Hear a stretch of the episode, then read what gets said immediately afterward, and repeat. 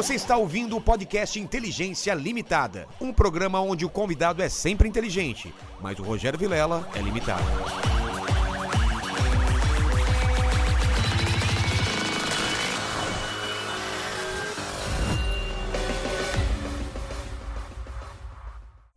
Olá, terráqueos! Como é que você tá?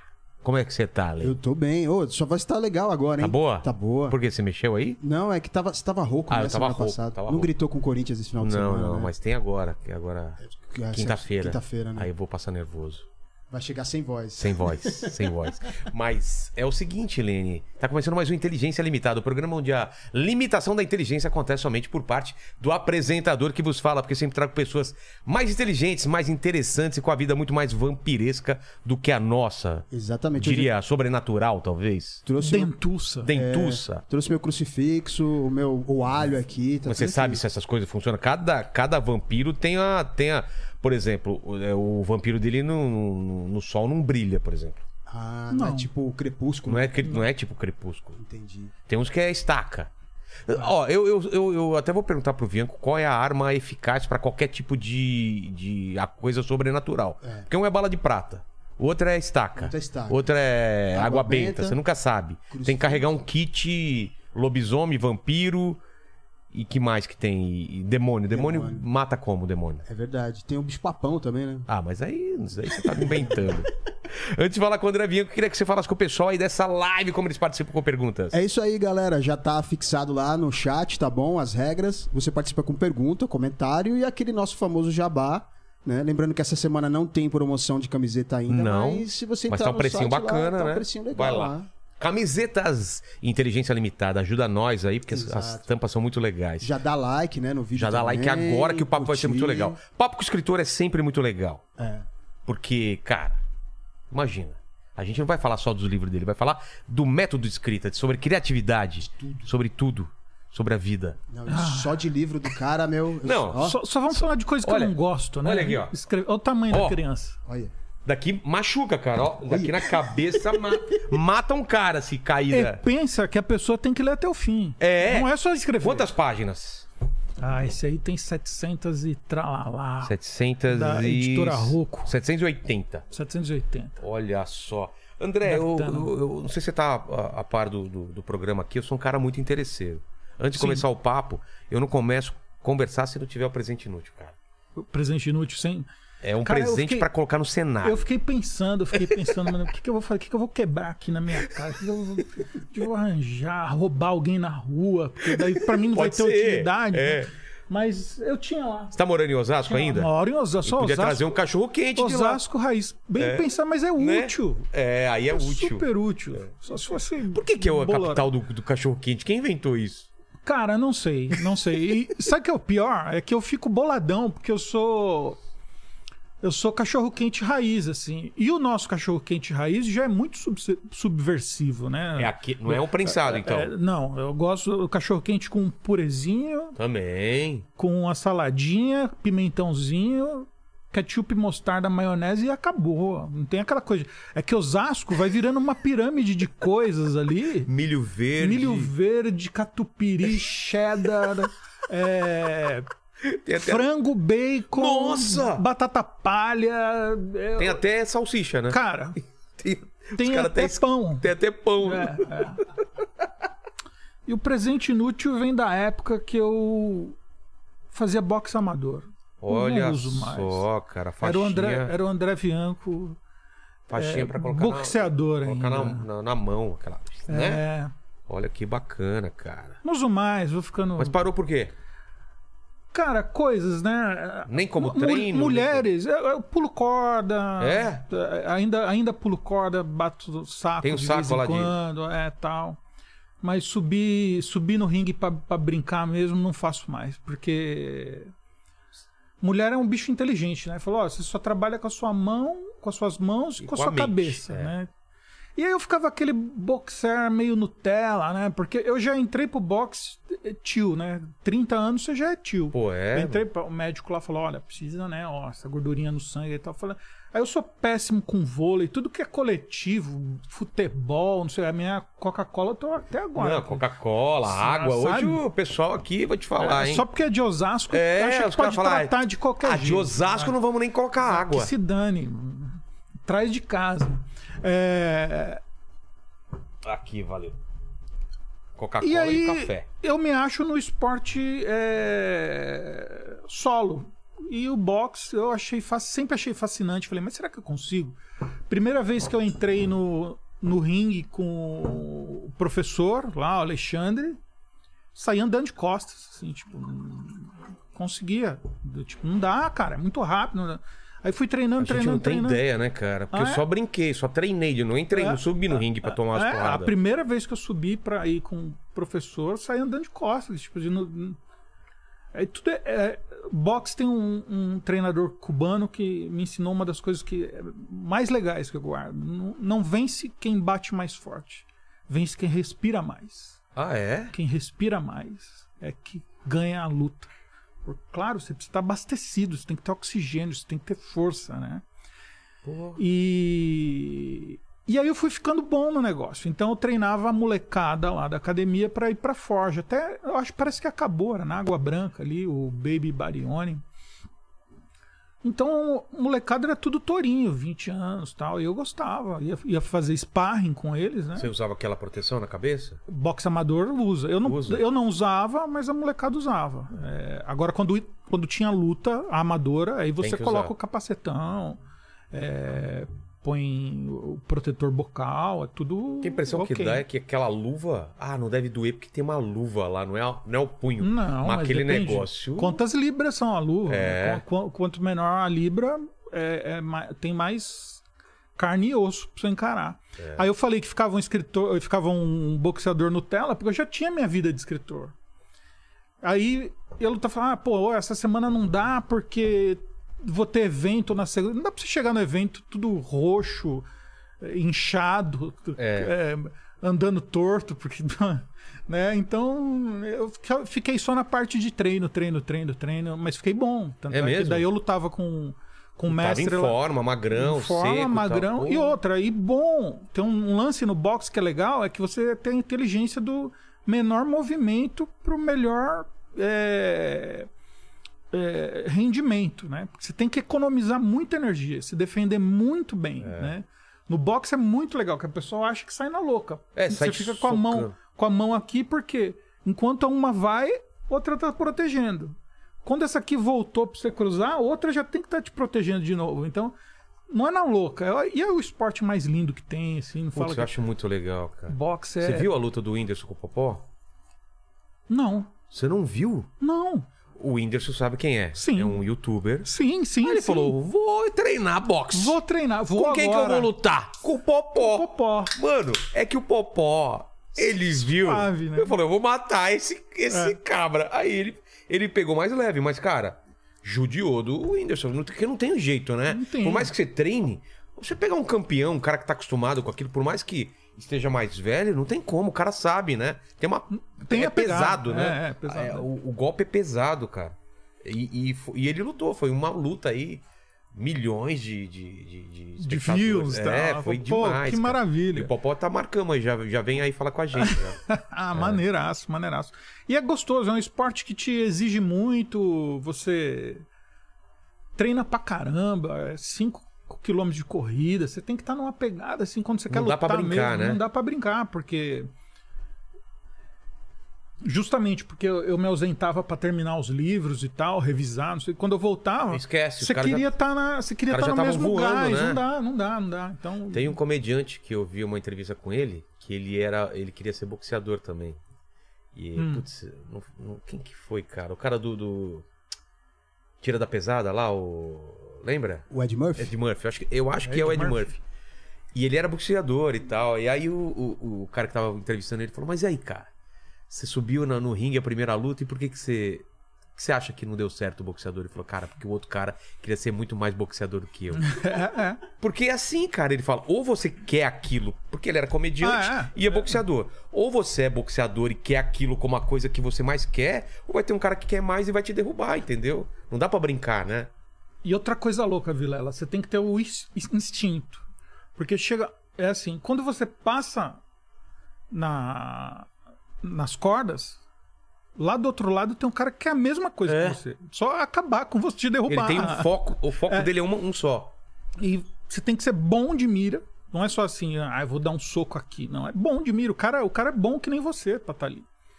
E aí, era bom de esquiva? Muito bom de esquiva. Porque eu Porque eu detestava apanhar. É, então, Então- uns, uns caras que, porra, você vê que ele desvia de 5, 6 golpes seguidos da É, pessoa. a- a- amava esquiva e sempre luva alta. Nunca lutava. Tem uns caras que tem um estilão de- É. de, lutar com a lu- luva baixa. Tipo assim. O cara tem que se garantir demais, assim, né? Mas. é, Tem uma hora que você entra num, num, num fluxo ali, que é da sequência.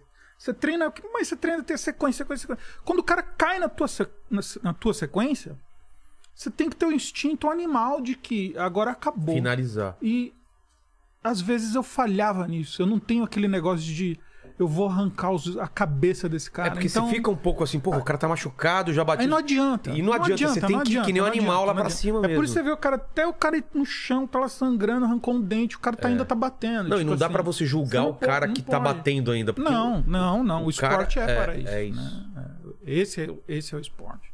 Mas a nobre arte, né, assim, tipo, tem várias coisas. É, o juiz tem que parar. o- E esses é uma coisa que estudos? evoluiu bastante. É, esses esse- estudos que o pessoal faz, ou de, sabe, do cara ter, ter, ter pau de, mal de Parkinson, né? Ter, ter- de tanto a- a- o cérebro tá chacoalhando lá dentro. É, então. Tem alguma coisa relacionada? Parece que tem, né? Do cara tomar Tem, muita porrada. Muito, muito. Não muito, só pra muito. boxe, mas cara que cabeceia muito. Que também, imagina, esses jogadores que treinam muito cabeceio e cabeceia muito, aquela Cabeceia bola vem muito. numa velocidade muito alta, cara vem aqui, você imagina o impacto. Futebol né? americano teve um estudo muito Ah, é? sério. Tem um filme, inclusive, interessantíssimo sobre isso. Um. Que o interrompe, né? O cara tá indo numa direção e vê um cara que interrompe você naquilo. Ah, é? Imagina É. aquilo pro corpo, né? É.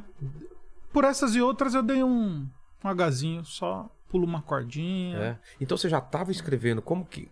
Você era criança e você falou, eu quero ser escritor ou não? Você queria ser outras coisas antes? Eu queria outras coisas antes. Eu, acho que a primeira coisa que eu falei, eu quero ser astronauta. a primeira coisa. que A eu gente é da mesma geração, eu É, também, eu cara. Acho que na nossa geração astronauta. era jogador de futebol e Pronto. astronauta, né? É, é, depois médico. Aí eu queria ser médico, queria fazer medicina e tal. Aí Mas lia. Lia muito quando lia muito, lia muito. eu lia Como eu falei, lembra aquela parte? Péssimo jogador de vôlei, péssimo jogador de futebol, péssimo jogador de futebol. Lá na minha rua, ruazinha do Santo Antônio em Osasco, os moleques jogando descalços no, É, no nossa, terreno. é.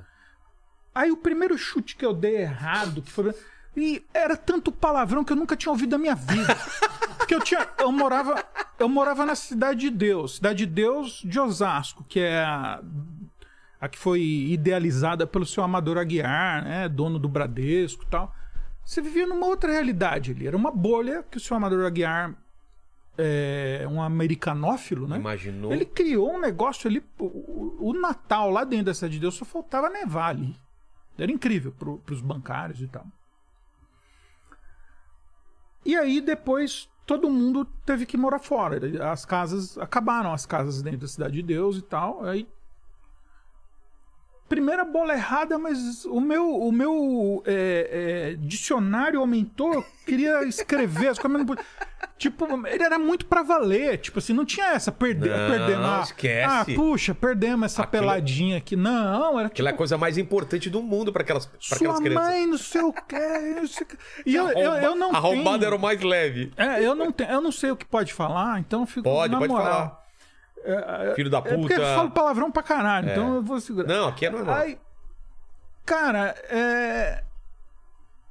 eu não servia pra aquilo nem pra ser goleiro, não me chamavam. Não Você era o último a ser não era- escolhido. Nem, o último eu era o detestado, assim, eu, Eu chorava, falava, É André, que... não. Ah, tá. Vem pra cá, o André. É André que... É, André, é, André. porra. Aí eu ia pra casa ler. Era o meu refúgio. E amava ler. E o que, que você lia? O que, que caía na sua Tudo. mão? Os meus pais participavam do Clube do Livro, que era um lance. Antigamente vinha lá um catálogo, É. estilo Avon, Tupperware, mas era de livros. Aí eles escolhiam os livros lá tal. Livro infantil também. Ficava rodando rodo pra né? mim, pra minha irmã. E, aqui, e chegava todo mês uma caixa lá, um box, que nem hoje voltou muito, tá muito em voga de novo isso. Mas eu li o Garoto do Tambor, eu lia, eu lia Herman Hesse, com tipo, tinha 11 anos, 12 anos, Queda para o Alto.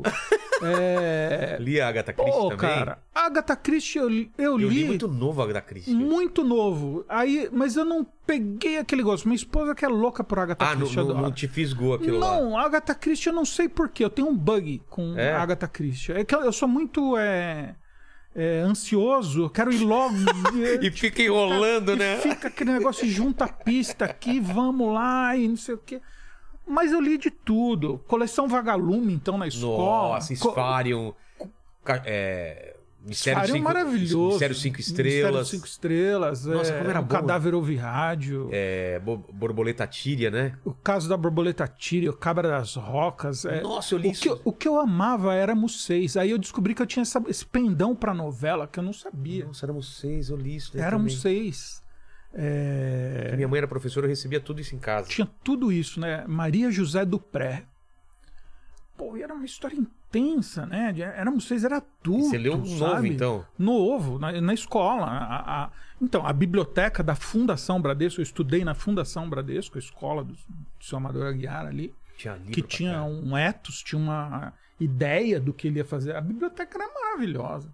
E aí os meus amigos e amigos, quando falavam, ah, hoje é sexta-feira, é o dia de ir pra biblioteca pegar livro. Eles pareciam uns apenados, estavam indo quebrar pedra, sabe? Tudo cabisbaixo, triste, com aquela fila indiana de gente Nossa. chorando. E eu ia feliz pra cacete, e ela pegava, não podia pegar, era um livro por vez. Aí a bibliotecária fazia que não tava vendo, deixava eu levar dois, assim. e tal. Porque ela já sabia que eu devorava e que eu devolvia, que não sei o quê. E tipo assim, amava ler. E de tudo. Desde quadrinho, a- livro adulto, enciclopédia. Que, que, Wikipédia? Não tinha. Pegava aquela enciclopédia Saraiva. O pessoal lia muito a Barça, né? Mas É. eu tinha em casa uma Saraiva. E eu ia do A a Z, não tinha assunto. Da onde vem o relâmpago? Eu quero saber de onde vem esse relâmpago. Caceta, da onde, como fez? Aquele. Como chamava? Ah, e, ia atrás de informação. Ele Aquele que era o. Do, do, do escoteiro Mirim lá do. do- Não, não tinha o. Não é manual, era almanaque, sei lá, do escoteiro Ah, Mirim. famosão. É, ensinava um monte eu de não- coisa não- também. É. esse eu não peguei na mão. Teve umas coisas que a gente né, não, não tive acesso. Mas foi. Tem aí uma trinca de livros que eu acho que sim. Tava falando, vai menino. É, que te, que te É. mudaram a vida. É, Fala. vai menino, vai, vai escrever, vai, vai contar a história. Que é, Rota Rota Benítez, que é o, o- Do Cavalo de Troia. Operação Cavalo de Troia. Esse mesmo. É esse mesmo. Cara, esse livro Mano, me mudou a meu- cabeça, Me velho. mudou a cabeça também, tipo. Mudou a Quase cabeça. voltei pra igreja. Total. Quase, quase. Não, Olha, tinha aquela coisa das pistas, né? Não, o cara ia pro cemitério de. Washington, contava os passos do cara que não sei. Era muito. Pô, eu, É, não, pô, me deu e uma voltar, saudade e disso, voltar, cara. é, então. E É, voltar pra quem não e ver. sabe, fala o contexto qualquer. O- o- a sinopse básica é. vai um. Vão dois militares, um major e um tenente, não sei, numa máquina do tempo e eles falam, pô, é. é é uma chance em mil, ou dá certo ou não dá. Então, para que momento da humanidade nós vamos? Aí vai um major acompanhar a Paixão de Cristo. É. Que eu acho que aquele filme do. Se não me engano, do Mel Gibson. Mel Gibson. Ficou aquém. Do é tipo, lendo. Também acho. Operação Cavalo de, Tinha tanto detalhe lá, de né? Troia. O que, que você entendeu que é um chicote tomou 50 chibatadas? Você fala, ah, isso aí minha mãe me dá todo dia. Não, aquele- O astragalos, né? Que é aquela. É uma chibata que no final tem ossos. E quando toma, a dá a primeira chibatada, aqueles ossos entram na pele. Quando puxa, vem. Eu falei, meu. Mas eu, eu chorei. Eu falei, meu. Foi muito pesado. E aí eu não Foi li a série inteira, Vai né? contar a história. Eu não li a série li, inteira. acho que a até o terceiro ou Acho que vai- quarto. Tem uns 10, 12, né? Não é? É muito Uns livro. oito, eu É, acho, por aí. né? É. Agora, Qual outro livro? Então, Operação Cavalo de Troia. Operação Cavalo de Troia, Os Miseráveis, É mesmo? Te mudou a Vitor cabeça. Hugo. Sim, sim, sim, que foi quando eu entendi, né? O que te Já pegou tava- lá? é, é, são chaves que vão ligando, é. Os Miseráveis. Não tinha uma pessoa naquela história que não era miserável. Todos são assim marcados por aquela palavra, né? O Jean Valjean, o cara foi preso porque roubou pão, né? Aquilo, é fascinante. a- a- até a história de poder contar essa história Aí uma hora a gente vai pra esse lugar, que é o lugar que eu amo, que é, além de ser escritor, eu gosto de ensinar o storytelling, né, para os meus alunos, que eu tenho ó, hoje o mundo online, eu tenho a Hardcover, que é a minha escola de escritores é, é, online, e tem a Wolfpack, onde eu faço salas, estilo salas de roteiristas, mas são salas de escritores, salas de narradores. Até quem tá aí, tipo, só entrar no meu Instagram, é, que tem o meu WhatsApp lá, fala, quero saber o que é o Wolfpack, que eu vou mandar uma mensagem para você. É, E é muito comovente os, os miseráveis. E tem. Eu tenho um ódio porque eu amei o, o vilão. O vilão é desgraçado. Aquele inspetor Javé. Mas ele, ele não larga, não larga o Jean Valjean. E quando ele larga, ele vê que aquele homem mudou, os miseráveis, né? Ele é tão obediente à lei, o inspetor Javé, que ele não suporta. Ele não suporta ser clemente. E o último ato dele no livro é se matar. Cara, Cara, eu falei, Aquilo te pegou. meu, muito, muito, muito, muito. E eu era moleque. eu Falei. Aí você começa a ver alguns códigos. Sabe que nem Matrix o pessoal fala, lê código de página. Você começa a ler Começa- o código dos livros. Exatamente, assim, começa a, a tudo fazer sentido. eu né? escrevia composições que a professora lia às vezes para sala. Foi, um, foi um, um outro, uma outra chave que virou assim. Foi um dia que eu faltei e a professora leu minha redação na sala. E todo mundo emocionado no final. Três alunos tiveram que acudir com maca. Sério? É, não, tô exagerando. Não, mas, mas não, todo mundo emocionou a galera? Emocionou a galera. Aí Você fala, lembra? a água. Cara, Era só pra falar da água. E depois uma coincidência imensa, né? Porque é, quando a gente for falar de storytelling, fala, André, me fala um negócio da água. marca aí. Marca aí. Storytelling, água. Me fala um negócio da água. Tá bom. Que vou falar uma coincidência imensa. E no outro dia todo mundo, parabéns, puxa, que legal, nossa, é o quê? A Olha professora leu a sua redação, ela tava demais. Eu falei, nossa, quase, quase dei autógrafo aquele dia lá. Aí você. É legal, né? Quando você se encaixa em alguma coisa, né? Logo cedo. Eu acho que, que são poucas pessoas que têm essa, essa oportunidade de entender que faz alguma coisa bem, né? Isso te traz uma. Um fascina... Não, tem um cagaço imenso. Tipo, quando, quando você vai escrever um livro, quem disse que você é escritor? Ah, Quem disse que você mas pode? antes de chegar nisso, né? qual é o terceiro livro que você falou? Você falou Miseráveis, é... Operação Cavalo de Troia e o terceiro? Stephen King, A Dança da Morte. Caraca. Mas é o Dança da Morte, aquele enorme? Aquele é enorme. Nossa, cara, Aquele eu, é eu enorme. tô tentando eu terminar ele mó, mó tempo. É Cara, muito louco. É muito bom, né? É bom demais. Você viu a, a série que É fizeram? bom demais. Vi. O que você achou? Eu parei, eu larguei no meio. É, então. A Não é a mesma série- coisa, né? Não. Porque ele descreve tão Não, bem aquilo, né, é. cara?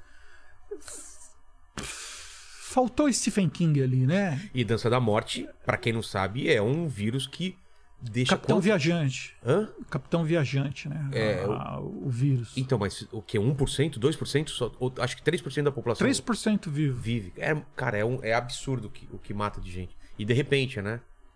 E esse livro é antigo, para vocês estão pensando, não é de agora, não. Esse Não, livro é, muito- tem uma cara. E- E, e fiquei. fiquei... Pô, você leu de moleque aquilo? Um livro Não, não, não, tá não. A. Dança da Morte eu já era adolescente. Ah, tá. Eu já era adolescente quando ele lançou. Que Stephen King eu demorei muito pra, pra encontrar Stephen Amei as quatro estações dele, onde tem. A melhor coisa de Stephen King adaptada pro, pro audiovisual é Um Sonho de Liberdade. É. que é um conto. Shawshank Redemption. Porque aquele homem escreve umas coisas imensas. Exato. Então, quando você vai adaptar, é difícil. É, não tem como. A- a- o, o- nós, fãs, temos que ter a clemência com a palavra adaptação. É, pô, você tem que condensar o livro The Stand. O filme é, também é mais ou menos. A série tinha mais tempo. Ah, teve um Porque filme? Teve um filme. Ah, não vi. Por que a, a, a série que tem mais tempo pra respirar não pegou tão bem quanto. É porque ele escreve muito bem personagem, né? É. Incrível. Stephen King, pra escrever personagem. Não, ele é um monstro. Filmes, filmes que me transformaram e fizeram eu ser um Penny Dreadful, um, um escritor gótico das sombras do terror. Cemitério Maldito. Exato. Primeira vez que eu chorei assistindo um filme. King Kong. Mas o cemitério, o cemitério Maldito, o livro é pesado demais, hein? Demais. Porque eu demais. li recente, depois de ser pai, cara. Como que pega aquele livro? lá? É. Demais. Eu vi o filme, né? O primeiro. Eu não vi, eu fui ver a segunda versão agora e achei mal mesmo. Não, ou menos. Primeiro, mas era aquela época, era aquele lugar. Você leu o, o livro Eu primeiro? vi, não, não, não. Primeiro eu vi o filme, Cemitério é. Maldito. Chegou a ler o Cagando livro? nas calças. Não. O livro, é, o livro é muito pesado. cara. A forma que descreve as coisas. Agora. Você Uau. falou, qual o termo que você falou? Pen? Penny Dreadful. O que, que é Penny Dreadful?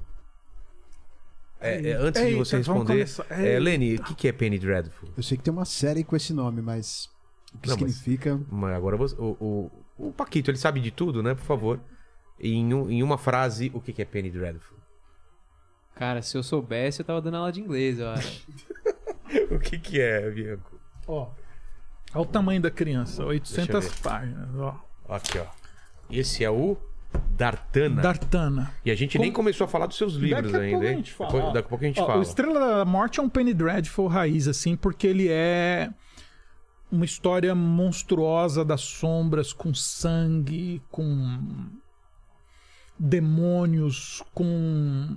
As trevas andam dentro de Estrela da Manhã. Mais curto, mas o leitor tem que virar uma página por vez. É. Ele tem que ler tudo. Os Penny Dreadfuls eram começam com contos que os escritores ingleses escreviam num tipo de papel, é, como a Biblioteca Azul, que é outra coisa, começa na França e tal. O papel mais, mais barato que tem. E dobrava aquilo ali, dava umas oito páginas, mais ou menos. Escrito à mão?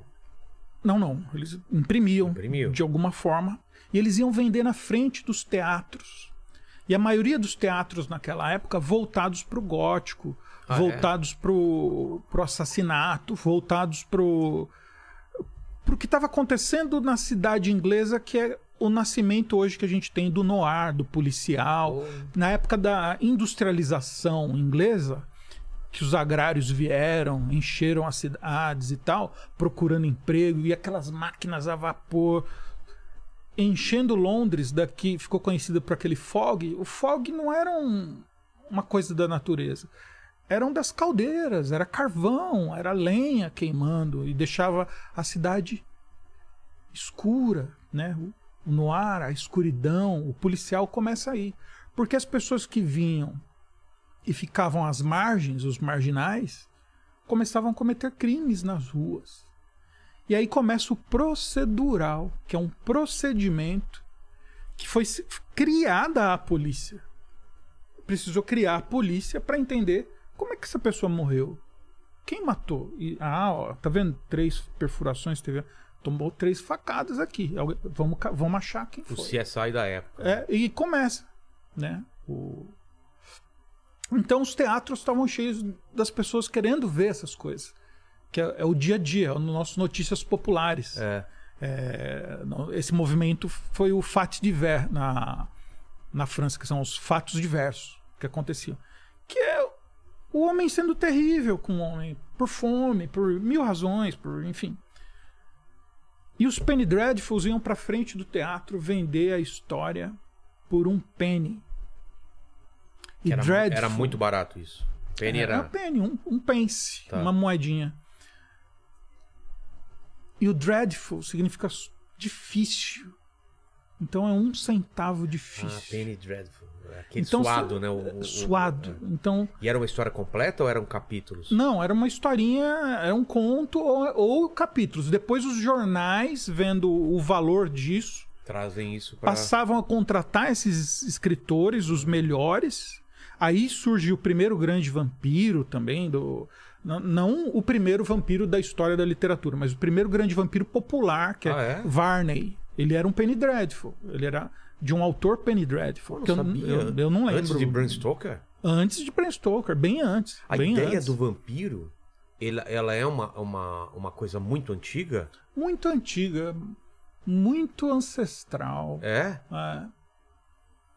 É, Essa e uma ideia- curiosidade que existe em toda toda cultura tem um- uma criatura, uma entidade que lembra o vampiro, né? que é se mantém imortal, que suga a energia ou o sangue, energia vital de alguém.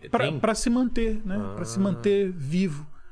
E em geral, e o curioso é isso, é, é ao mesmo tempo que você ganha a vida, é, é a vontade humana de transcender, né? Claro. De continuar, mas você automaticamente, como não é humano e não é natural, já vem marcada com uma pena, com uma maldição.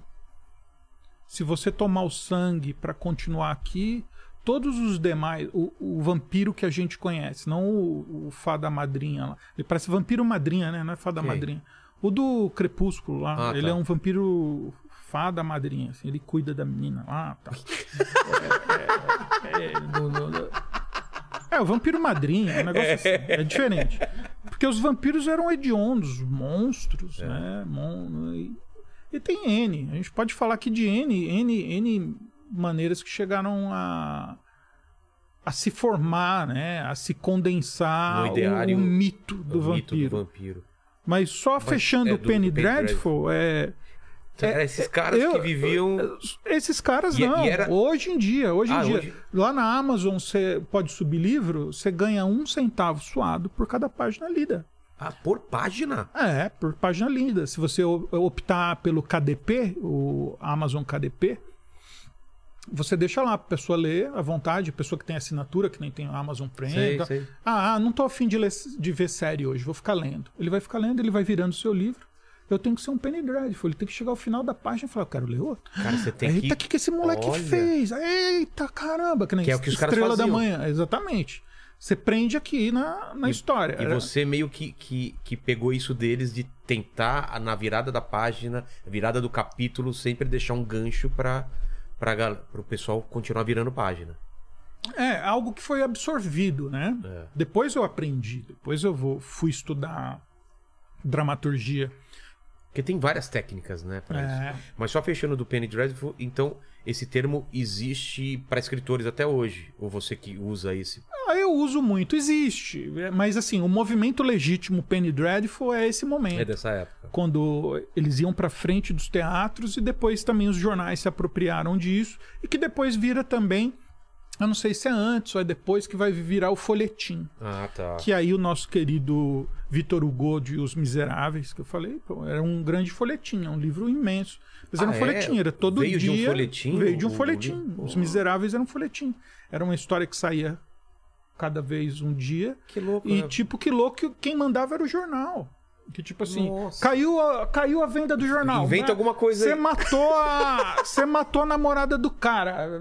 Desmata, inventa uma coisa. Aí voltava a namorada. A no- fala, a novela não, da ela época." não tinha, ele não tinha morrido. Aí ela, ela caiu na escada e rolou pra trás do forro. Olha lá, ela tá viva. Aí voltava.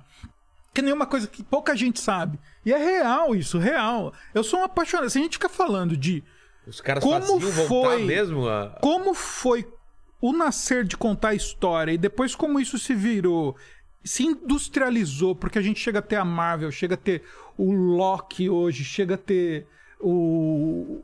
o, o- que a gente tá vendo da, da guerra das grandes empresas de streaming. Hoje a Amazon fechou, bateu o martelo, comprou a MGM por 9 bilhões Nossa, cara. comprou a MGM, hoje fechou.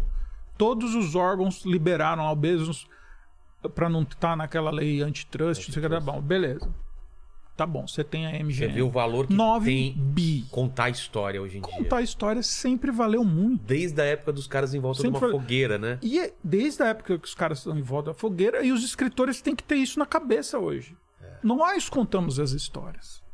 Acredita, O escritor, calma. o escritor eu, eu acho um trabalho fantástico porque é o único cara, se você for pensar no filme, é o único cara que chega e não tem nada, só tem uma folha em branco. Todo mundo, a partir do escritor, do roteirista, tem uma coisa pra trabalhar. O diretor, o figurinista, tudo eles têm uma base. É o coletivo, O escritor não, ele pega, ele não tem nada, é uma folha em branco e ele vai começar a criar do zero. Eu acho isso de um valor absurdo. E, que, e que demorou pra darem valor no cinema, né? Vilela, se eu, se eu não escrevo por mais que três dias, eu passo mal. É porque Pra mim é, é Mas- visceral então, mas- escrever. como eu escrevo também, não sei se você concorda com isso, ao mesmo tempo que é bom, é uma maldição também. Porque tem. Você fica meio escravo daquilo e você quer voltar aquilo às vezes, né? Você tá em outra coisa e sua cabeça tá. tá voltando. O que, que foi? Eu baixei a cadeira aqui só pra ver Ah, se, tá tá. No, tá no- se tá no quadro ali. Oi? Ele ajeita, ele Oi? ajeita lá. Mas você quer subir ou não? Não, não, Ah, eu tá. quis baixar mesmo. Não é? É uma coisa também que às vezes te, te, te toma de um Angustia, jeito. né? Angustia. Você Sim. entra num beco sem saída e tal. Mas que, que você prefere falar? Vamos, vamos falar de vampiro primeiro? Vamos falar do. Da, da- da- ou vamos já pra como você escreveu o primeiro livro? Como você. Essa, essa carreira de escritor? Porque a gente começou a falar sobre vampiros. O que, que você prefere primeiro? Vamos rodar o baú aí, o peão do baú, o que Então- quiser, cara. Então vamos, antes de vampiro, então. Você escreve essas histórias na escola e, e- e percebe que aquilo, de alguma forma, ressoa na- nos, outros, nos outros seus amigos. Você, você nem imaginava isso, né? Como uma coisa que eu escrevi, a- é, meu amigo se É. emocionou, entendeu? É. Uma coisa que eu inventei. E daí? Aí você começa a pensar na possibilidade de ser escritor? Ou ainda era uma coisa muito distante? Não, aquilo ficou latente. Ainda fui leitor por muito tempo. É, precisa ler, precisa ler. Eu fiquei me alimentando por muito tempo. Mas aí eu me alimentei também com HQs, Conto da Cripta, Turma da Mônica. é, tudo, tudo, tudo, tudo, Lia tudo, ficção tudo. científica também? Asimov, Lia menos. Naquela época, eu lia menos ficção científica. Eu assistia mais. Então eu assisti muitos filmes também. Eu tô dizendo, esse escritor, André Bianco, já é essa mescla de todas as mídias. Assistia Esquadrão Classe A, o Hulk pintado de verde, é, o Homem-Aranha que você sabia Viagem que não estava subindo em. tava subindo prédio nenhum, Viagem ao fundo do Terra mar. de Gigantes, é tudo aquele negócio. É tudo. E pri- chorei primeiro quando morre o King Kong. É um negócio que eu falei, eu não queria que passasse batido. Quando o King Kong cai lá do Empire State Building, naquela versão branco, do. ou- Não, não, não, do, do Jeff Bridges, já, acho que é Ah, tá. 79. Mas demoravam tipo uns seis anos pra chegar aqui, era uma coisa louca. Não é hoje, lançamento mundial, worldwide, É, né? demorava não, muito. demorava muito. Hoje a galera. E aí, quando bate o coraçãozinho do King Kong, que ele tá morrendo ali, para aquele coração. Falei, o meu negócio tá aí, é com o final da vida. Eu chorei, eu falei, meu, ele morreu, cara. King Kong morreu. Aí arrumaram lá um coração mecânico pra ele. que lembra o folhetim. Não, desmata esse gorila aí que o pessoal É, né? curtiu, Não né? pode. É, é. E E de terror, qual foi a primeira coisa que te pegou? Foi Stephen King ou antes? Foi Stephen King. Foi? É, é, a primeira Stephen King, Clive Barker. Pô. É, Clive Barker eu li primeiro em quadrinhos. e, e assisti na, na- de sexta-feira na Record, se eu não me engano, tinha uma sessão de terror, tipo a, à meia-noite, assim, passava é? uns filmes de terror, filmes de horror.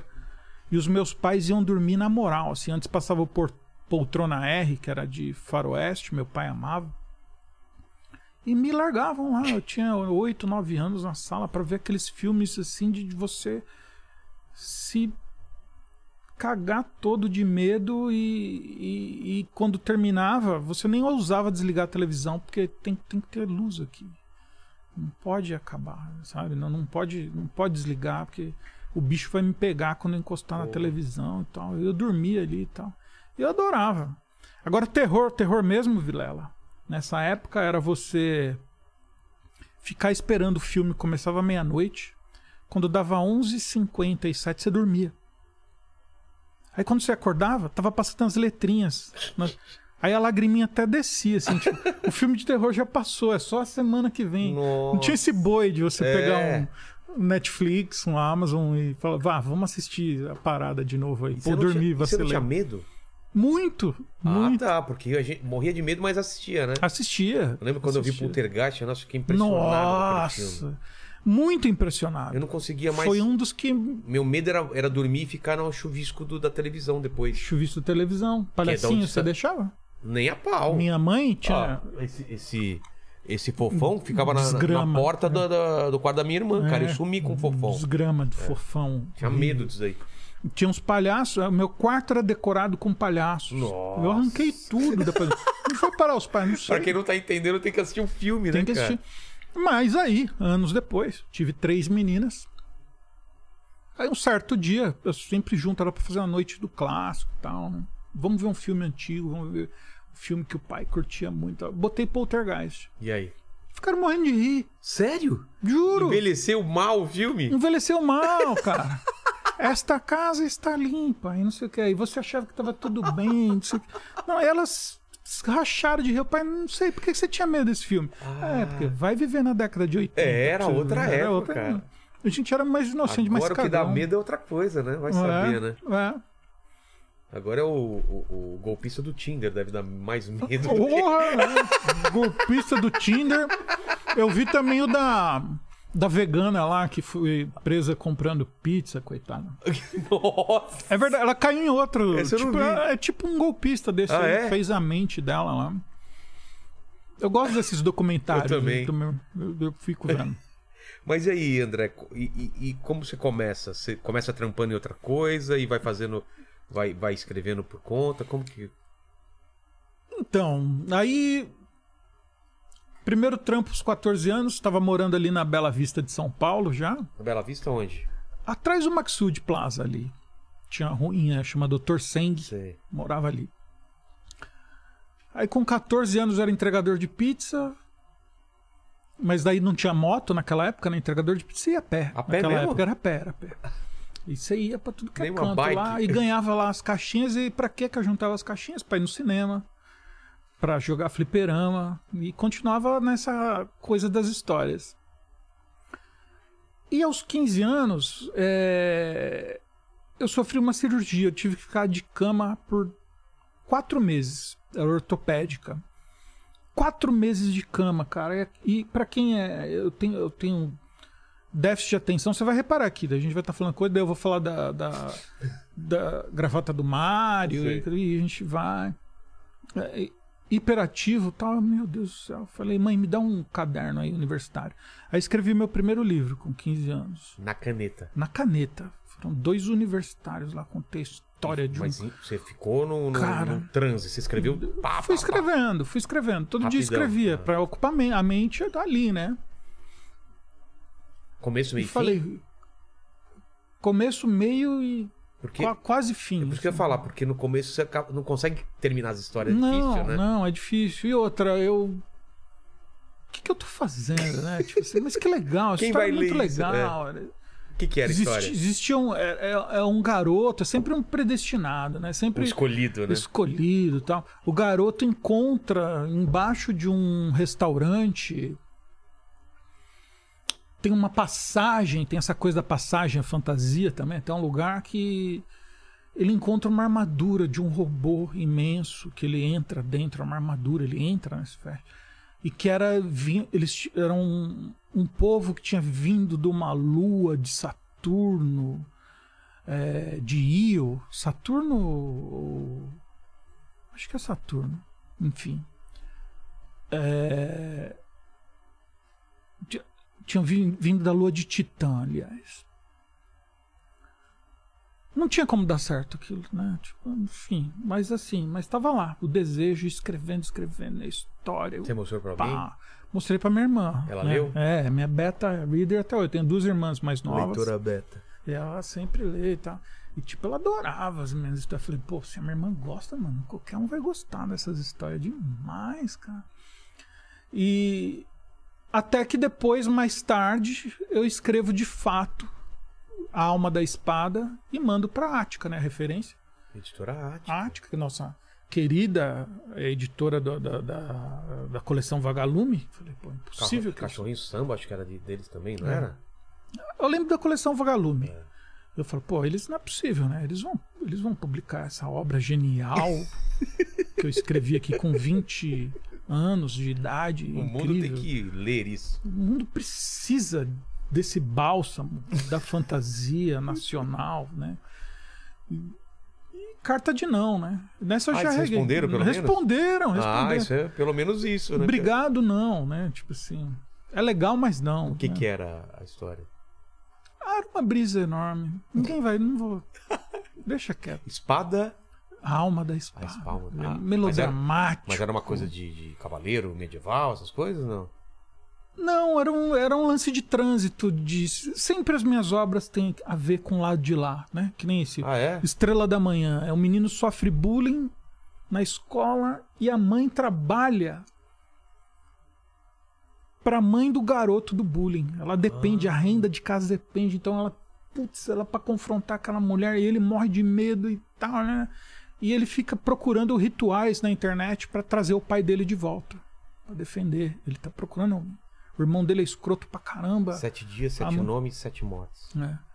Aí é tipo um Uber da desgraça isso aí, né? Ele- Uber da desgraça. É, é, é, é real, real, real. Ele acha na, Cara, que maravilhoso. ele acha na Deep Web um código que instala um app na, no, no celular. celular. dele e tem lá, tipo, um catálogo de demônios pra você contratar. Ele falou Estrela da Manhã, gostei, o nome é menos feio, não sei É. o quê, te protege, guardião. Clicou nele, guardião, pegou o cartão de crédito do irmão que tava dormindo, o irmão escroto, né? Pegou o cartão de crédito do irmão que tava dormindo, passou lá, comprou o guardião pra ele. Fazendo um E- ritual. É, é, puxou o app lá, né? Paga a empresa, né? Ah, tipo, tá. Os paga. caras. Aí eles, mano, vamos te mandar o, o, o, O guardião. Vai- Você guardião. vai fazer o download aí e tal. Pá. Aí mandou as instruções pra poder fazer. Aí ele tinha que desenhar o pentagrama no chão, tá tudo de noite. Né? Fazer o, tudo- o medo vai indo embora, né? Porque Você, porra, você morre de medo do moleque. Porque você não cata logo um pedaço de pau, né? Tipo, é, mas desenhar um, um, um- um pentagrama no chão, acender vela. um Death Note, né? Do, do, do negócio. de repente, de trás das cortinas assim, vem vindo aquele vulto e Não, tal. essa imagem aqui é foda, olha aqui, ó. Já, já dá um medão aqui, ó. De trás das cortinas vem vindo um vulto, assim, aqueles chifres, não sei o que. Aquele moleque é puro medo e cagaço. Começa a pular de alegria. Alguém vem me salvar. Ele queria alguém pra ajudar ele, cara. Aí o Estrela da Manhã fala: Me dá sete nomes que eu vou te proteger por sete dias. Nosso contrato é de sete dias. Aí ele dá o nome da diretora da escola, que não faz nada, da professora. A professora que não faz nada, do moleque Do que moleque. bate nele, da mãe do, Da mãe do moleque, moleque. que bate nele. É, dá o nome do irmão dele, que é um escroto, dá o nome da mãe dele, que não faz nada, e fica por isso. Ele deu seis nomes. Seis. Seis. Aí no primeiro dia, a diretora da escola, tava todo mundo. blá, blá, blá, blá, E a turma lá do que quer pegar ele, não sei o que lá. E ele lá, recreio, ele tem a amiguinha dele lá, todo, todo dia e tal. De repente a diretora da escola pula lá de cima do prédio da escola, cai lá no meio do pátio, lá. Esses borrachos. Mano. Aí a amiga dele, ele, né, falou, não, tipo, não, isso aí é, não, coincidência, não, não é A possível. não, é amiguinha dele mentira." sabia. Sabia, né, aquele parzinho romântico Ah, e tal. tá. Não, mentira. Ela era a valentona, ela que topava os caras. Falei, sai daqui, sai lá. E aí, no segundo dia, a professora, né, apenada, assim, com ele, que ele tá cabisbaixo e tal, vai levando ele pra casa, né? Falou, não, eu te levo pra casa. Daí é possessão. né? Daí já não é mais a professora. Acelera o carro tal, se joga no cruzamento, o moleque pula do carro tal. Morre a professora. Já é o segundo. Aí falou, meu, eu dei o nome da, do meu irmão e da minha mãe, mano. Aí ele tem que Ah, contar ele dá o tudo. nome da mãe dele também? Ele deu. Ah, achei que era da mãe do moleque. Ele deu o nome, nome da mãe do moleque. E a dele também? E do irmão? De- ele deu a, a- Ah, ele a sabia. sequência. Aí ele A sequência era, era a diretora. a diretora, a professora, o moleque, a mãe, mãe do, do moleque. moleque. Aí o irmão dele, que era um escroto, e a mãe dele que não fazia nada. Nossa. Aí ele fala pro irmão Aí vai na dele. sequência. Vai né? na sequência. Ele fala, ele fala pro irmão, ó, tá todo mundo lascado. A gente tem que fazer alguma coisa. Como é que desfaz isso? Me ajuda. O irmão dele fica, tipo. Depois de ficar irado, louco tal, mas tipo, falando, não, tá, não quero morrer, né? Vamos lá, vamos ver, vamos, vamos destruir isso aí tal. Eles vão num. Tipo. Ferro velho, destrói o celular. Tá, beleza, tá suave. Agora. É, agora eu não vou contar mais. Quem quiser, Tá. esse Penny Dreadful, que leia a próxima página. Fiquei. Não, e outra, né? E o que que o, o demônio deve pedir alguma coisa em troca também, não é? Tem essa também. Ele quer o sétimo nome, né? Exatamente. Pô, Que ele não deu. que maravilhoso isso. Esse é o seu. é, Na ordem dos livros, é o seu É o décimo sétimo. 17. É. Tem um negócio com o número 7 na minha obra que é Total, incrível. né? Total. Sete. O 7 é o primeiro. é. Né? Então aí você falou do seu primeiro emprego, entregando pizza. É. Aí eu tava na palavra, com 16 anos eu passei num concurso da Jovem Pan, De. fui escrever de redação, de redator. Ah, é. Aí eu fui ser redator de humor na Jovem Pan. É... Otaviano estava começando no rádio naquela época também. Você escrevia pra quem lá? Eu escrevia pro programa do Emílio, né? Já sempre teve. E tinha o Pandemônio à tarde, que era do Marco Antônio, se eu não me engano. Aí depois, cara, com dois meses eu tive um upgrade. Eu fui pro jornalismo mesmo, escrever notas. pro- Aí era pro dia todo da programação. E fazia plantões nos finais de semana com a galera da Jovem Pan AM, cara. E, pô, pra mim aquilo era, era fantástico. Um moleque de 16 anos, onde você trabalhava na Jovem Pan tal. Muito louco. Ia pra todas as baladas grátis tal. Chegava lá, dava carteirada. É, Era incrível, era incrível. Era pra escrever. Era pra escrever. E aí comecei a trabalhar de madrugada quando eu tinha 22 anos, mais ou menos. Foi quando eu escrevi O Senhor da Chuva. O primeiro livro que eu escrevi foi O Senhor da Chuva. Nos, nos- na- horário Isso, livre, você tava trampando. Isso, e- é, é, não, não, não, não, não, não, de madrugada. Eu trabalhava de madrugada, né, na- ali na Faria Lima, na Card System, existe até hoje, eu acho, ali. E quando voltava pra casa, né, levava minha filha pra creche e tal. Tava lá escrevendo. Você já tava casado e com filha nessa. nessa... Com 22, Com é. 22? É. Rapaz. Casei cedo, casei cedão. Você casou com quantos anos? 22. Com 22? É, não, 23, desculpa. Eu casei com 23. 23. Minha esposa tinha 22. Novinho. E aí. é, Mandei, tinha que pôr na espiral, correio, selo, tal, mandar para várias editoras, mandei para várias. Agora, genial, mano. Senhor da Chuva. A sinopse é um tem um traficante, meia boca, bem tranqueirinha, mas que tá cansado daquela vida, quer parar com aquilo. E aí já é São Paulo, aí essa é a minha marca, né? De tudo é Brasil, né? Tudo Isso eu acho é legal. aqui. Não sei quem é que fala, né? Quanto mais. Quanto mais regional, mais universal, né? Quanto Universal, Mais, quanto é. mais você fala. É um dos grandes russos. Eu não lembro se é. Tolstói. É, porque tem gente que quer Tchekov, escrever e fica né? com essa mania, vou colocar história passada em Nova York. Não, Todo velho. mundo, todo mundo. É, velho. você mora aqui, cara. É. Você pode dar de, de, de coisas que ninguém vai pensar lá nos Estados Unidos, né? É, exatamente. você, Osasco. Quando que um americano vai escrever uma história passada em Osasco, né? É, tem a Força Aérea Norte-Americana, eu, te juro. É mesmo? Já já te conto. Quer anotar Tá. outra? Anota, outra, aí. Já tem outro assunto. Força Aérea Norte-Americana veio até aqui pra almoçar comigo. Pô, Os ó, cadetes, ó a moral. Fica, fica, fica aí o gancho. Ó a moral. É, esse é um gancho, hein? É, é, ele ele é, é. bom de gancho. e aí você escreveu essa história, passada aqui também em São Paulo, já tinha esse, esse- essa, essa coisa, né? de- essa coisa. E tem um anjo que cuida da senhorinha. Tá vendo, pô, aquele cara quer. Eita, bexiga, e agora, né? O anjo. Eu vou ajudar esse cara a parar com isso aí. E aí o cara arma uma treta pra fazer um grande golpe lá com aquela, aquele clichê de droga falsa, lá põe maisena, não sei o quê, pra pegar um dinheiro e sumir. Não vou mais vender droga. E quando os caras vêm, dá tudo errado, né? Porque os caras vêm tudo maquinado, pegaram justo o pacote que estava adulterado E com os caras, no plano espiritual, também vieram os demônios. Os cães demônios. E pegam o anjo. O anjo tenta defender o cara e pegam o anjo. Trucidam. Aí pro anjo não se ser destruído, não, não se desvanecer, ele quebra uma regra assim, que é tipo a última regra das regras. Ele se esconde no corpo do humano que ainda está vivo. Aí então o Senhor da Chuva é uma história de um traficante que quer largar o tráfico e que tem um anjo dentro dele. Ô, Uau, hein? Aí. Só que aí resposta que você teve? ele, ele vazou, porque daí ele sobreviveu por causa da energia do Ah, anjo, ele, né? ele fica um pouco no corpo desse, desse traficante. Não, ele fica preso dentro do Ah, corpo do, do traficante.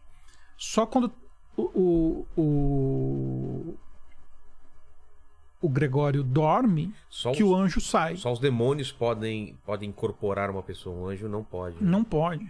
E aí. Esse anjo vai ter que brigar por toda uma cidade, assim, né? Porque ele quebrou essa regra e virão mil demônios, né? Virão mil demônios para tomar, né? A, as almas das pessoas naquela cidade. Mas só tem um jeito disso não se dar que ele, ele, ele é, convencer outros anjos a lutarem com ele.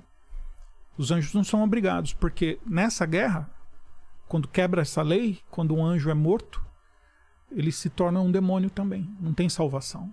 Né? É, é uma, é uma guerra. É... Pô, qual a melhor palavra? Clandestina, né? Então, as legiões de anjos não são obrigadas Não a ir com o entram general. é.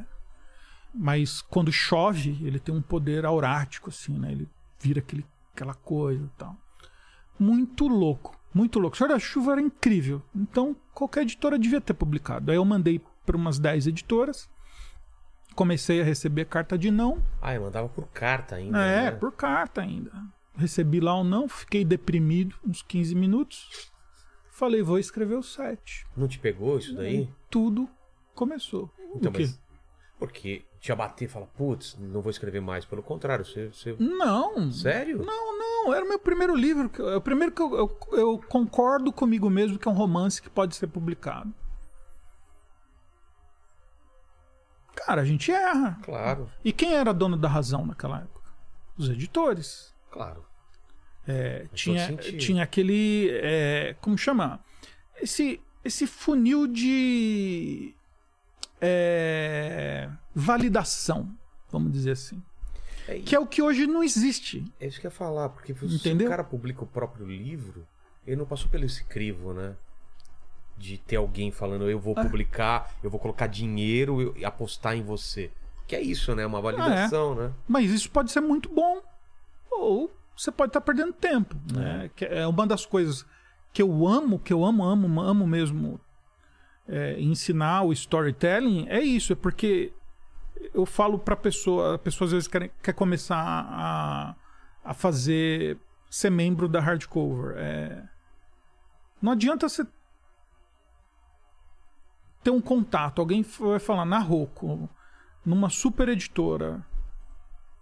Ah, o editor vai ler o seu livro. Então, você escreveu uma boa história mesmo? Você escreveu a melhor história? Que você poderia Vai, vai publicar, vai publicar o seu livro grátis. Aí vão, vão te dar um super poder a mais, vou te dar outra carta. Ela vai publicar. Quando chegar no público, É. só pega tal. Passa dois meses e ninguém compra. Seu livro vai pro cemitério dos livros esquecidos, porque existem caminhos, não tem regra, não tem Fórmula secreta. receita, massa de bolo, mas tem o caminho do storytelling. Tem uma co- é- é- eu me emociono falando dessa parada, porque é muito louca. Que até o storytelling, né? O storytelling, quando a gente começa. Olha como eu misturo as, as- as coisas. O- storytelling. É tão emocionante essa palavra. Por quê? Porque antes existia o épico. Existia o épico. Até a gente chegar no telling, Uau, que nem se falou da gente em torno da fogueira, isso arrepia. Que é os caras passando as histórias dos antepassados para as pessoas mais novas. Eu, eu consigo te trazer umas 150 teorias sobre a narrativa, sobre narrativa e o que ela aciona num leitor, o que ela aciona numa pessoa. E hoje a gente não tem mais leitor, não. A gente tem a recepção. A gente luta contra uma corrente. É assim, você escreveu o livro, o cara tá lendo, aí daqui a pouco tocou alguma coisinha no celular, Ah, ele é. foi, tá no TikTok, é. aí daqui a pouco ele tá no YouTube. Acho que nunca a gente viveu uma briga pelo tempo das pessoas como a gente tá vivendo, É né? a fragmentação da audiência. Então, é a fragmentação da recepção. Você tem que fazer uma coisa muito bem feita. Você não é obrigado a ser genial, não é isso. Mas seja Penny Dreadful, faz a pessoa querer devorar aquilo. Virar a página. Pra ela página. contar pra outra pessoa. Que nem quem lê Estrela da Manhã, conta pro outro. Quem Exato. lê o sete, conta pro outro. Cara. E a palavra storytelling que eu tava te dizendo. Storytelling é, é, traduzido é conta, contar histórias. É, Quase isso. é o que seria uma tradução É, pra, pra gente. Sto- é, vem de store, não de story. Ah, Store. É plano. Um plano. E em cima desse plano, eu vou contar aí do germano Teller, né? Um, dois, três. Em cima desse plano eu vou te contar como começou, como é o meio, como é o fim. A gente tinha o épico, que as pessoas contavam um pro outro, um pro outro uma o história. épico, a, a- A as história- grandes histórias. As grandes histórias, épicas, Odisseia e tal, do antes, Homero. antes de serem, serem escritas, elas não tinham compromisso. A pessoa, Gilgamesh. as pessoas começavam a contar, a contar um pro outro, e na emoção aumentava. Claro, colocava seu toquezinho lá. Aumentava uma coisa, aumentava outra. Então, por isso que elas são imensas. Aí alguém teve que pensar. Esse alguém é Platão. Quando o Senado grego fala: nós vamos controlar a população pelo teatro. Controlar? Controlar. Contar histórias, a tragédia é uma máquina de controle de massa. Como assim? Uau! Isso é que é fascinante. É. Olha só o que Platão inventou pra O gente. teatro nasce como uma forma de controlar a população. Contro- controle de massa. De etos. Já chega lá. Tá. As histórias não tinham compromisso com começo e final. As peças, as tragédias podiam ter horas. Ah, é? Mas a pessoa que vai e senta no teatro, que significa lugar para ver. Teatro, traduzido, significa lugar para ver. O que? A tragédia. Tragédia significa o grito do bode. Então eu vou no lugar para ver o grito do bode. Quem é o bode? O protagonista. O bode. É. Porque ele é imolado. A tragédia ela termina ou com a morte ou com a cura. Do que? Do que o Senado e a igreja quer que a população passe A a fazer. E- e- Exato, é, a condenar. condenar. Por empatia. Porque a pessoa que está no palco. A tragédia sempre tem a queda do, do, do protagonista. né? Você disse a coisa perfeita, a queda do protagonista. É. A imolação do bode. Era importante você mostrar essa queda para as pessoas, para elas falarem: "Ih, se eu seguir por esse caminho, vai acontecer a mesma coisa que aconteceu com aquele cara. É isso? Matou a charada, é a empatia. Você começa a empatizar. Édipo. Édipo. Estado grego precisa de bons soldados. Precisa de corpos perfeitos. Então eles dividem, tiram o matriarcado, que era potente, Ah, é? e colocam os símbolos. O que é certo na Grécia? Apolo.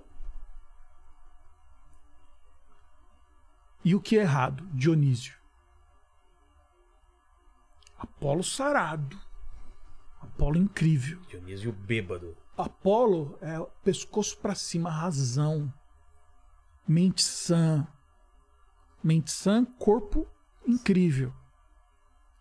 Dionísio deformado, obeso, bêbado, da terra, sujo, impurezas. É, Querendo aproveitar doença. o dia da é, melhor. É. é. Dionísio só podia na Carnátia, no carnaval. Ah, e era, era o É- espaço que É, ele era o reinava. espaço, ele Ah, podia. Agora somos todos bacantes, somos todos dionisíacos. Uau! Por quê? Por que a tragédia de Édipo? Porque os filósofos gregos, os observadores gregos, perceberam que os relacionamentos incestuosos tinham mais propensão a filhos deformados. Exato. E eles precisavam lá na frente, eu preciso, preciso defender esse negócio aqui. Não adiantava só Chega, falar vamos- isso. acabou, acabou, acabou. Vamos, vamos- mostrar esse Édipo aí, ó. Porque até então era uma coisa meio normal. Irmão com irmã. Ah, irmão com irmão, é, filho com pai, É. filha, pai com filho, filha com. Enfim, enfim, irmão. E aí, vamos, vamos parar com isso daí. Então, nós vamos criar uma medida. Metron, olha isso. Vai guardando isso. Metron é a medida até a qual você pode ir como pessoa. Quando você quebra essa medida, aí você paga a tragédia. Porque Édipo vai até o oráculo que diz a ele: Você vai matar seu pai e vai ter noites de sexo com sua mãe. E Édipo jamais ia querer aquilo. Sem saber, olha o Penny Dreadful já lá atrás. É, Sem saber que ele era adotado, ele foge. Pra não ter nem o perigo de cometer Para não ter o tipo... perigo de matar o pai, para não encostar um dedo em sua mãe, ele foge. E no meio do caminho encontra com a diligência. E olha que Édipo, ele é da classe nobre, né? Ele é um nobre. Ele é um príncipe na época, se não me engano. Encontra uma diligência, rouba, a pessoa resiste, ele mata. É o pai de carne. E na cidade para qual ele foge, se apaixona loucamente por Jocasta, que é sua mãe. Édipo se mata, Jocasta fura os olhos, ou vice-versa, não lembro agora. Pra quê? Aí quem tá lá na. A plateia que É. tava lá toda, tá, tá todo mundo fininho. E tem todo... Todo mundo E- quieto. E você viu, né? Já tem a, a, a, a- a inversão de expectativa, tem gancho, tem Tudo, tudo. tudo. A galera, não acredito. A pessoa já, já cutuca do lado. Ô, Tá mano, vendo? para de comer sua irmã, cara. Você viu o que aconteceu com o Édipo, bicho? É, velho. Para de comer sua irmã, bicho. Os deuses vão te, vão te Mano, castigar. você vai você quer, quer ficar com o zóio furado aí? É. Será que o termo furazóio não vem desde, desde Édipo? Lá. Pode crer, ó, pode crer. hum, hum. É, aí é empatia. Ou eu. Tá todo mundo lá. ó, e eu lá Só- suando frio, né? Só que aquilo vai. E eu lá entrando. suando frio. Puta, minha mãe bate um bolão, bicho. Caralho, o que eu vou fazer? Ah, mano, ela marcou amanhã de manhã. Como eu vou falar pra minha mãe? Eu vou falar pra ela vir assistir no teatro. Entender. E aí todas as tragédias sempre são representativas. né? Sempre tem é, al- alguma coisa, essa moral no final. Sempre tem essa moral. Esse foi o clássico Caixa, que durou. a caixa da Pandora. Será que deu certo? 4 mil anos. Porra. O homem só se livrou disso quando derrubou a monarquia. Que foi na queda da Bastilha, Revolução Industrial, quando começaram a cortar a cabeça de rei e a igreja ficou mais pianinho. Falou: ih, da onde vai vir o dinheiro agora? Agora é dessa burguesia aí, industrial aí. Vamos vender aí umas, umas é, Indulgência. indulgências, isso. Vamos vender umas indulgencinhas aí. Vamos ficar pianinho. Se não Tal. é gente, é o Vamos diminuir esse metro, aí é o que veio? Os miseráveis. É. Agora as histórias são de quem? É do pobre que chegou na cidade e quer ficar rico. Mudou a medida. Exato. E mudou o quê? Apolo e Édipo mudou, mudou, mudou. E a gente vê essa contaminação, por exemplo, que você falou agora do livro norte-americano. Muito autor brasileiro que está começando escreve sobre o baile. Ah, que vai ter o baile no fim do ano. Que baile, bicho? Que escola aqui no Brasil tem o baile de fim do Fica ano com a né? princesa, com o príncipe? Não tem. No Scaninho. Scaninho é novidade. Faz um. Se, se muito, 10 anos que tá É. aqui no Brasil. Que negócio de ter o armarinho. E, e também de, Bicho. de Dia das Bruxas, que tá começando agora É, aqui, é, né? é.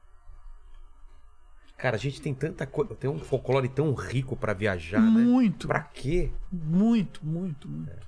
Então esse, é- esse seu primeiro livro flopa, ninguém quer comprar. E aí você começa o o 7 imediatamente. Imediatamente? Mesmo? Não te abalou e. Imediatamente. Eu escrevi o 7 em três meses. Cara, que legal isso. Em três meses. três meses? Em três meses. Revisei aqui ideia? perto. Você já tinha ideia dele? Tinha, enquanto. Cara, você não tem noção. Eu tô num momento com nove livros em movimento. Que tá. Você vai anotando, tem ideias É, soltas. e não, vai- mas agora eu tô usando o sistema de sala de roteiros. É. Ó, bicho, é, ó, Movimento quer dizer que estão sendo escritos. é, é o Uber do storytelling agora. É tipo, o táxi virou Uber, o. Tudo virou Uber. o hospedagem Airbnb, não sei o que. Também tem uma parte minha que nem tem demanda da indústria do entretenimento. Ficção, querem ficção É. de qualidade. Eu sou um autor que já tenho 22 livros publicados, mais de um milhão de livros vendidos, não tenho que provar nada pra ninguém. 22 livros. É. Em quanto 17 tempo de, best-sellers. Em quanto tempo de carreira? 22 anos agora. Mas É eu um por- bati o um meu por 1 ano. milhão Quando? é, na época do Crepúsculo. Já faz. Quando foi Crepúsculo? Foi 2013 pra 2015, Ah, nessa tá. época. O Crepúsculo te deu um gás, então. Deu um gás, adoro, acho incrível. Porque. E, e mesmo- falando sério, falando sério sobre Cre- Crepúsculo, é papel do escritor subverter o mito. Claro.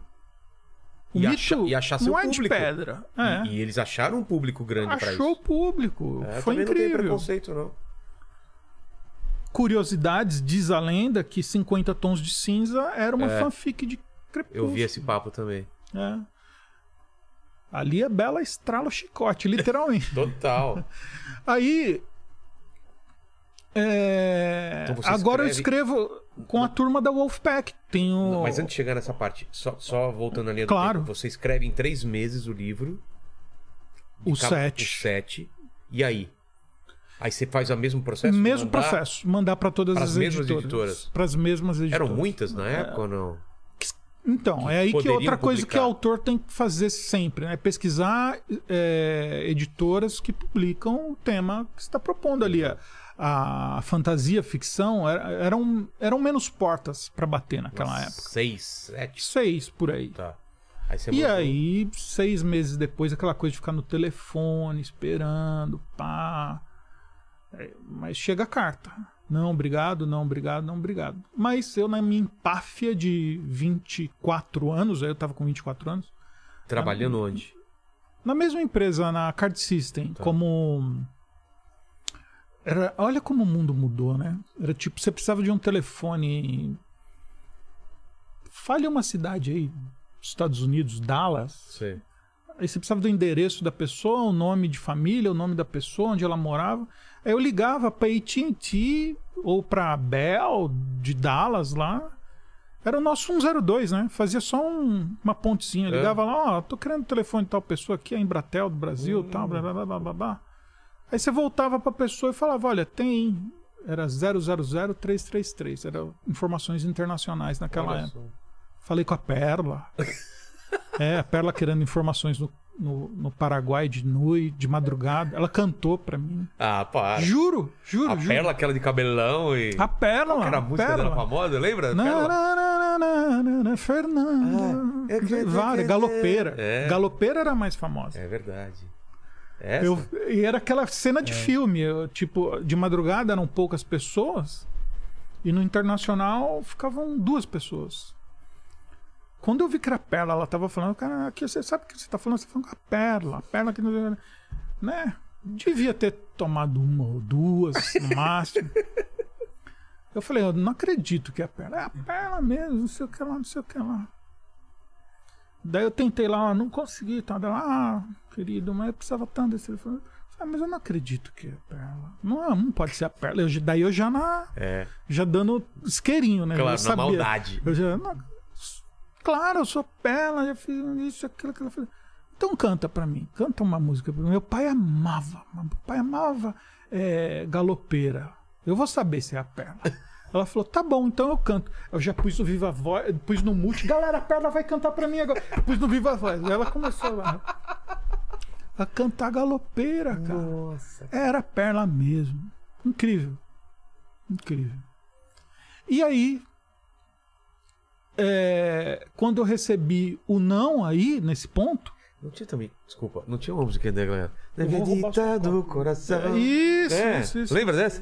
Você vai ficar muito triste se eu roubar sua Não, é sua mesmo. Ele trouxe, ele trouxe uma a mais, eu já deixei aí. Tá bom. Agora eu lembrei. Lembra? lembro da perna, agora eu lembrei dessa aí. Bela. É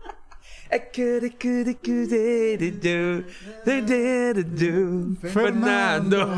Ele já fazia um cover do ABBA, eu acho, sei lá. É. Mas desculpa aí. Mano, incrível. Você tava nesse trampo. Na perseverança, nesse trampo, começaram a chover as cartinhas de não. Escritores, vocês vão receber não pra caramba, é normal. E é educado, não, pelo menos? Não falam que é ruim É, ou bom, ou só... né? não interessa. um- então, um de uma editora em especial, que eu não vou falar o nome, né, a maior editora na época, falava assim, expandiu um pouquinho mais. Não, seu livro tem qualidades, vemos se tem qualidade de bom desenvolvedor de história, mas não.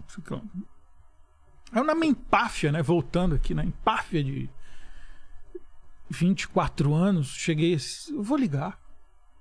Vou ligar, eu quero saber por que essa mulher mim. Esse livro é genial. Minha irmã leu e achou incrível. Mano, sete, sete vampiros portugueses encontrados dentro de uma caravela de prata que tá dentro, parece uma boneca russa, né? Dentro de um é, de uma caixa de prata. Desculpa, caravela de prata não. Eu tô bebendo Coca-Cola. É, dentro de uma caravela, numa caixa de prata. Uma caixa de prata dentro de uma caravela afundada no litoral do Rio Grande do Sul e os mergulhadores acharam lá uma caixa de prata. Eles já queriam prata, né? Brasileiro É. não tinha grana pra ir pros picos, não sei o que, só fica mergulhando ali, pá. Meu, quem não vai querer ler esse livro? O primeiro chama Inverno, Acordador, Lobo, Tempestade, Espelho, Gentil, Sétimo. Penny Dreadful, quando o primeiro vampiro acordar, todo mundo vai querer saber. Não, tem essa de que. Aí é ligando. Me chama, eu quero falar com a dona editora aí, coisa. Eu falei, ó, aqui quem é? Aqui é o André ela? Consegui, aqui é o André Bianco. Dela, cri-cri, né? Falei, não, então, eu mandei o livro, sete e tal, dos vampiros na caravela. Ah, então, é você disse que o livro era muito bom, tal, muito legal, e aí disse que não. Não, a gente não publica livro de terror é, nacional porque o leitor brasileiro não gosta de livro brasileiro escrito por autor brasileiro. Eu tá. Que ela Desliguei, era, né? Que pra ela era uma verdade na época, né? Era uma verdade, sim. Mas, Preconceituosa, é, mas, era, eu né? fiquei pensando, mas cara, se um cara escreve uma história de terror, ele mora na Dinamarca, se uma mina escreve É. uma história de, história de terror e mora é, em Albany, ou mora lá na Austrália, escreve um livro. eu- o autor é africano e é muito louco. O que, que tem a ver isso? Não tem nada a ver. Eu vou publicar esse livro. Chegaram a te sugerir de mudar de momento. nome pra parecer um autor gringo ou não? Não. André. Sugeriram pior. An- André. André Bianco. É. André, Andrew. Andrew An- Bianco, né? Andrew. Não, tô falando isso porque eu tive que mudar meu nome pra publicar nos Estados Unidos, cara. Olha só. Roger Vilela. Porque os caras tinham esse preconceito. Diziam que, saco, tinha. né? Não, diziam. Os caras daqui achavam que eles iam ter preconceito. Depois viram que não tinha nada a ver. Não tinha nada a ver, exatamente. Até melhor. Senão o Schwarzenegger não fazia sucesso lá. Olha que Meu, difícil. Deus, como for, for- É. não dá nem pra falar. Eu não sei escrever até hoje. Não sei escrever. Eu só sei quem ele é. Que foi governador da Flórida e o exterminador. É. Aí você falou, vou bancar. Vou bancar. Aí troquei uma ideia com a minha esposa, falei: Ó, vou guardar um dinheirinho aí todo mês que eu vou publicar meu livro, tá? Tá, beleza. Aí fui orçar. Aí dava tipo hoje assim, vintão hoje. Seria hoje 20 mil reais. É, fazer mil Quantos? exemplares. É, mil, mil cópias. Capa colorida. É, morava, é, capa colorida e tal. Pô, será que não tem a imagem da- do original, que é preto? Ele acha, ele acha. É, Preto do olho vermelho, porque a, a história da capa é maravilhosa. Tá bom. Você acha aí? O de presentão eu trouxe o prata aqui, mas o Eu clássico. aqui, ó. Pode ir, pode ir. O, o, o lance é que a alegria de pobre dura pouco. Três meses depois que eu comecei a juntar a grana, eu fui demitido. Ah, tava juntando uma grana. Tava juntando a esses 20 grana para os 20 pau, fui demitido. Aí veio no fundo de garantia. Esse é o da Aleph, muito louca essa capa. Ah, Mas tem achou? uma preta, Vê se você acha preta preta do então. olho vermelho. Ah, essa tá lindona. Essa tá cara, linda olha demais. só. A Aleph, maravilhoso. Mano, Maravilhoso. Essa capa aí. até o logo da Uau. Aleph combinou lá embaixo, olha. É, Demais, demais. lindo Então, demais. sete aí, um, dois, três, quatro, É, cinco, seis. aquele é o sétimo. Monstrão. Cara, que demais. Se achar, depois você coloca aí, então, Lene, por favor. Aí que delícia, cara. Demitido. E eu lembro que o meu chefe falou no dia assim: O que você vai fazer agora? Parece coisa de filme, né? É. Parece. O que você vai fazer agora que você perdeu? Assim? Eu vou publicar meu livro. Saí dali. Liguei em casa, que era só telefone fixo naquela. Ainda no andar, liguei em casa falei: Marisa, pede pra minha irmã ficar com a Júlia, minha filhota. É isso aí que a gente vai sair. Aí eu entrava meia-noite, né? Cheguei lá meia-noite e 40, porque eu. Sempre a notícia vem no comecinho, né? Do expediente. Mas de 15, chamou, você fala, é, o passaralho. É, quando te chamam. No começo, do, expediente, sim, é o passaralho. Aí, beleza, pá. Já sabe Essa aí, né? capa aí, essa é Aprendeu aí, maravilhosa. né, Paquito? Se eu te chamar no- antes de começar a live, vamos ter Peraí, uma peraí, reunião. Paquito, chega aí. Peraí, peraí, peraí. Não, não, não deixa a bolsa aí, não. Peraí. Tipo assim. Não entra não, né? Não entra não. É, tá com a cópia da chave aí, Paquito? Só pra saber. Paquito, eu vou precisar da cópia da chave. aqui. Isso daí é muito. o gato subiu no telhado, né? Aí, Não, o Paquito queria a cópia da chave antes de trabalhar aqui. antes de Não trabalhar. é, Lene? É, primeiro Cadê minha cópia de chave? já Nem tava te mandar. contratado ainda, né? Não funciona nada nessa É. merda. Aquele cara que... Não tem o ceia na porta, não tem o nada, que absurdo. Aí, brotherzão. Peguei minha esposa, comeu o ninho branco, viemos é, é, singrando a marginal Pinheiros de volta a, a São Paulo e fomos no Milk Mello, eu lembro até hoje.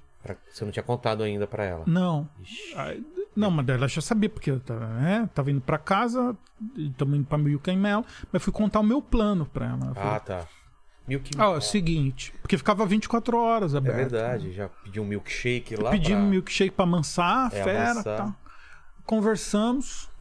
Falei, olha, eu vou publicar o meu livro. Quando vier aí a rescisão, vou ver se der, tal, já vou, Sabia já já vou fazer um corre. Não, não. Tinha acabado de receber a notícia, foi na noite. Você me mandou embora, eu liguei e falei, Mas com certeza daria com a grana a rescisão do É, não, eu não, não tinha certeza. Tanto é que foi assim, na trave, né? Que tipo, Ah, é? se foi 20 mil, a rescisão veio 20.700. Entendi. Tipo, eu fui pra gráfica, morando no fundo da casa da minha mãe, com a filha pra criar, voltei com 700 conto Você no bolso. morando no e- fundo da casa da sua mãe. É. É contra toda a lógica que você fez, né? Porque o, o ideal seria guardar, É, né? toda, a família toda, Fala, né? guarda Pô, porque a gente não sabe o que vem pra frente. É, né? dá a entrada no AP pra vocês Nossa. e tal, e pá. Podia ser pior, né? Que, né? Podia ser ir no, no, no bingo e gastar tudo. Menos você, né? Isso foi minha ex-sogra fez isso. Perdeu todo, Putz, todo o dinheiro no grila. bingo, cara. Nossa. E aí, cara, foi a coisa mais emocionante da minha vida. Recebi o livro, esse aí, o 7. Aí, quem tá, o modelão aí é o Rodrigo Pincovai, meu brother, meu compadre, emprestou a cara. Ele era fotógrafo. Ele ajeitou todo o estúdio, só falou: você aperta aqui o Ah, remotinho ele mesmo antigamente. viu a, a luz. fez a tudo. luz, fez tudo, você aperta aqui. E o Christian, que é o irmão também dele, o Pingovai, meu brotherzão, falou: Eu faço a arte pra você. Porque eu cheguei com um desenho pra ele, né? Eu falei: Christian, cria um, Ah, um, li um livro com uma capa mais ou menos assim, dei um desenho, ele pegou o papel, olhou assim, amassou. era muito ruim? É horrível. O que que era? Não? Ah, eu lembro que era a ponte de Osasco. um negócio o cara falou, não, então, falo, velho, não, não. é, porque, porque os vampiros vão pra Osasco, congela tudo, os cachorro quente e tal. E aí, a gráfica me entrega esse livro. Aí, aqui já tá todo. Eu não tinha um puto pra marketing. Então, André Bianco. Você só tinha os livros Os mil e a livros. cara de pau. André Bianco. Vamos pensar nesse livro na prateleira. Foi assim que eu fiquei olhando pra ele. Então, André Bianco. Caguei. ninguém conhece. Não nunca- conheço. é. O 7. Podia ser OS 7. Será que é um livro de sistemas, de não sei o que e tal? Não. Então, um Já tinha essa vampiro. frase aí? Não, aí eu falei. Ah, Eu vou pôr um subtítulo aqui. Que tem gente que não acredita em vampiros. essa foi a grande sacada, né? Que daí. Fala, não, é, que olha o quê? O pessoal olha até de novo. O quê? É. Vampiro. Aí na orelha já pus um texto que é o cara tirando o morto da tumba tal. Que era, pra não ter aquela migué, né? Ah, Entendi. não, no final era de groselha. Tal. Não, era de É, terror mesmo. tudo não história de, de um terror. né? É. E quando ele acordou, é. Aí eu falei, meu, vai dar certo. E chorei. Putz. Quando chegou os mil sua- livros não, lá em casa. E sua mulher, quando você contou esse plano? Não, ela topou. ela Ah, é? fechou, ela Guerreira trincou. mesmo? Falou, falou, vamos, vamos, é o seu sonho, vamos Porra. fazer. Vamos fazer. vai. Essas daí é que, né? É, é. Tá vendo, Lene? Aprende. Difícil. Não é a mulher que te bate, tá? Aí.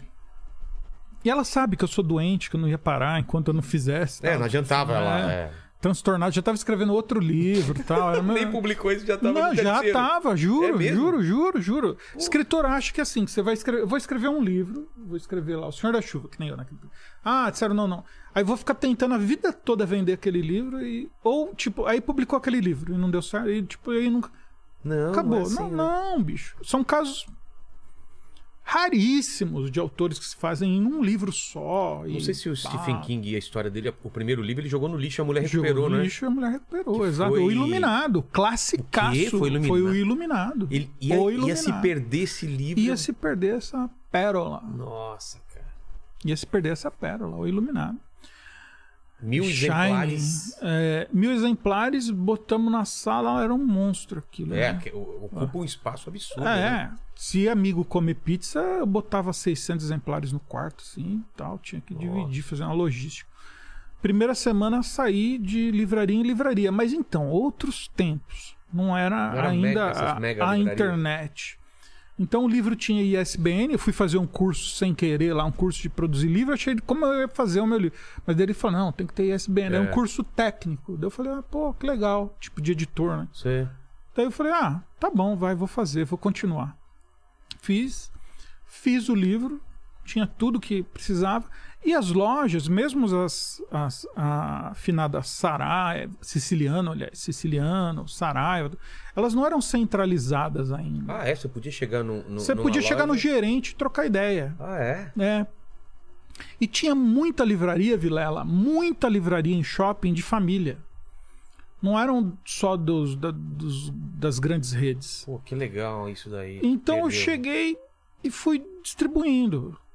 E já sabia, porque eu fiz o curso, o que, que era consignação, consignação. né? Ah, É, consigna- Os caras não pagavam. não você. pagava, mas no curso eu aprendi o que era Ah, é? consignação. Aí era a hora que eu, né? Primeiro que você chegava, você chegava, ó, eu escrevi um livro, eu, é, publica, autopublicado. Não, não, poesia a gente não tá pegando mais. Não, não, é um livro de terror, é um livro de vampiros e tal. Deles de vampiro, ficção, eu, é. Aí eu mostrava a capa, eles, caramba, que muito louco. Aí já mostrava que as Porque era editoras só estavam. poeta que, que aparecia? A maioria, né? Fazia o livro de poesia lá, tal, leva, tal, e não tava vendendo naquela época. E já mostrava que as editoras estavam erradas, porque os livreiros foram os primeiros leitores do André Bianco. Eles falavam: Meu, que legal essa capa. Pô, Aí quando vinha com, a- com esse rame-rame do, do consignado, eu fingia que era louco, fingia que nunca ouvi falar daquilo. Como assim consignado? Falei, não, é, você vai deixar seis livros aqui, aí no mês que vem você vem, que vendeu, eu falo, poxa, meu, mas eu tô pagando lá gráfica tal, não dá pra comprar o livro. Ah, não dá, não, Não é só consignado tal. Falei, então vamos fazer uma coisa, me dá uma ajuda então, vai. Eu deixo o livro como se tivesse o pendão, né? Eu é. autorizo. Eu deixo você ficar com o livro consignado, mas faz um favor pra mim, você põe na vitrine. Falou, pô, mas essa capa tá muito louca, põe sim. Aí então, em menos de dois meses, eu tava em mais de 21 vitrines, assim, o set. Que coisa hoje pra você fazer, você Não gasta esquece. uma bala. esquece. Você não, gasta não uma bala, vitrine, né? né? não, não vai. E sem contar o, a, a, o Zopalelê, né? Você ia tipo numa FENAC assim, FENAC não pegava, pegava do distribuidor. Aí me ensinaram todos os macetes. Aí na Rama Livros, lá na Brigadeiro e tal. Aí eles distribuíam para um monte de livraria. No primeiro mês é, me deram até um susto. Eles falaram, "Ó, pô, vendeu 76 livros. Você pode trazer mais 76 aqui que tem encomenda? Caramba, mano, vou ficar rico. Mano. Mas não Fui lá. vendido? Tinham. Ah, tá. A Rama Livros vendeu. Então o susto foi bom. E foi um susto bom. Aí botou na, na FENAC e a FENAC botou num corredor mais obscuro. Aí eu falei, teu cu. O livro vai- não vai ficar escondido aqui, não. Peguei lá o sete. Você foi tava- lá? Fui nas FENAX, fui nas FENAX. Quer ver o seu livro? É. Pô, né? Passeio de, de final de semana com a família, esposa, neném. Uma FENAC, é linda, tá vendendo tudo esses Mac aqui e tal. Chegava lá na livraria. Cadê? Tem um livro do André Bianco aí. A pessoa. Cara, é, livro de. Ah! Aí lá naquele lugar poeirento, lá tava. Eu tirava lá, tinha uns três, eu pegava aqueles três, ia lá pra frente, pegava um Jô Soares, tirava, botava o meu. pegava lá um Stephen King lá, tirava também, botava o meu e o outro deixava meio nos indicados ali, Sei. balcão. Ha, mas era batata. Na outra semana tinha mais pedido na Rama Livre. Ó, a FENAC tá vendendo bem seus livros. Eu falei, pô, Por que que incrível, será, né? né? Que louco. incrível. E escondido ainda. Que incrível, né? Não perguntava pra ninguém. Ia tomar café com o gerente até umas horas. Tava até com azia já, mas os caras. Mas eles me adoravam e era incrível e eu adorava também. Eu adorava fazer aquilo. Naquela época É era, era isso que a gente tinha o que fazer. Claro, na primeira semana.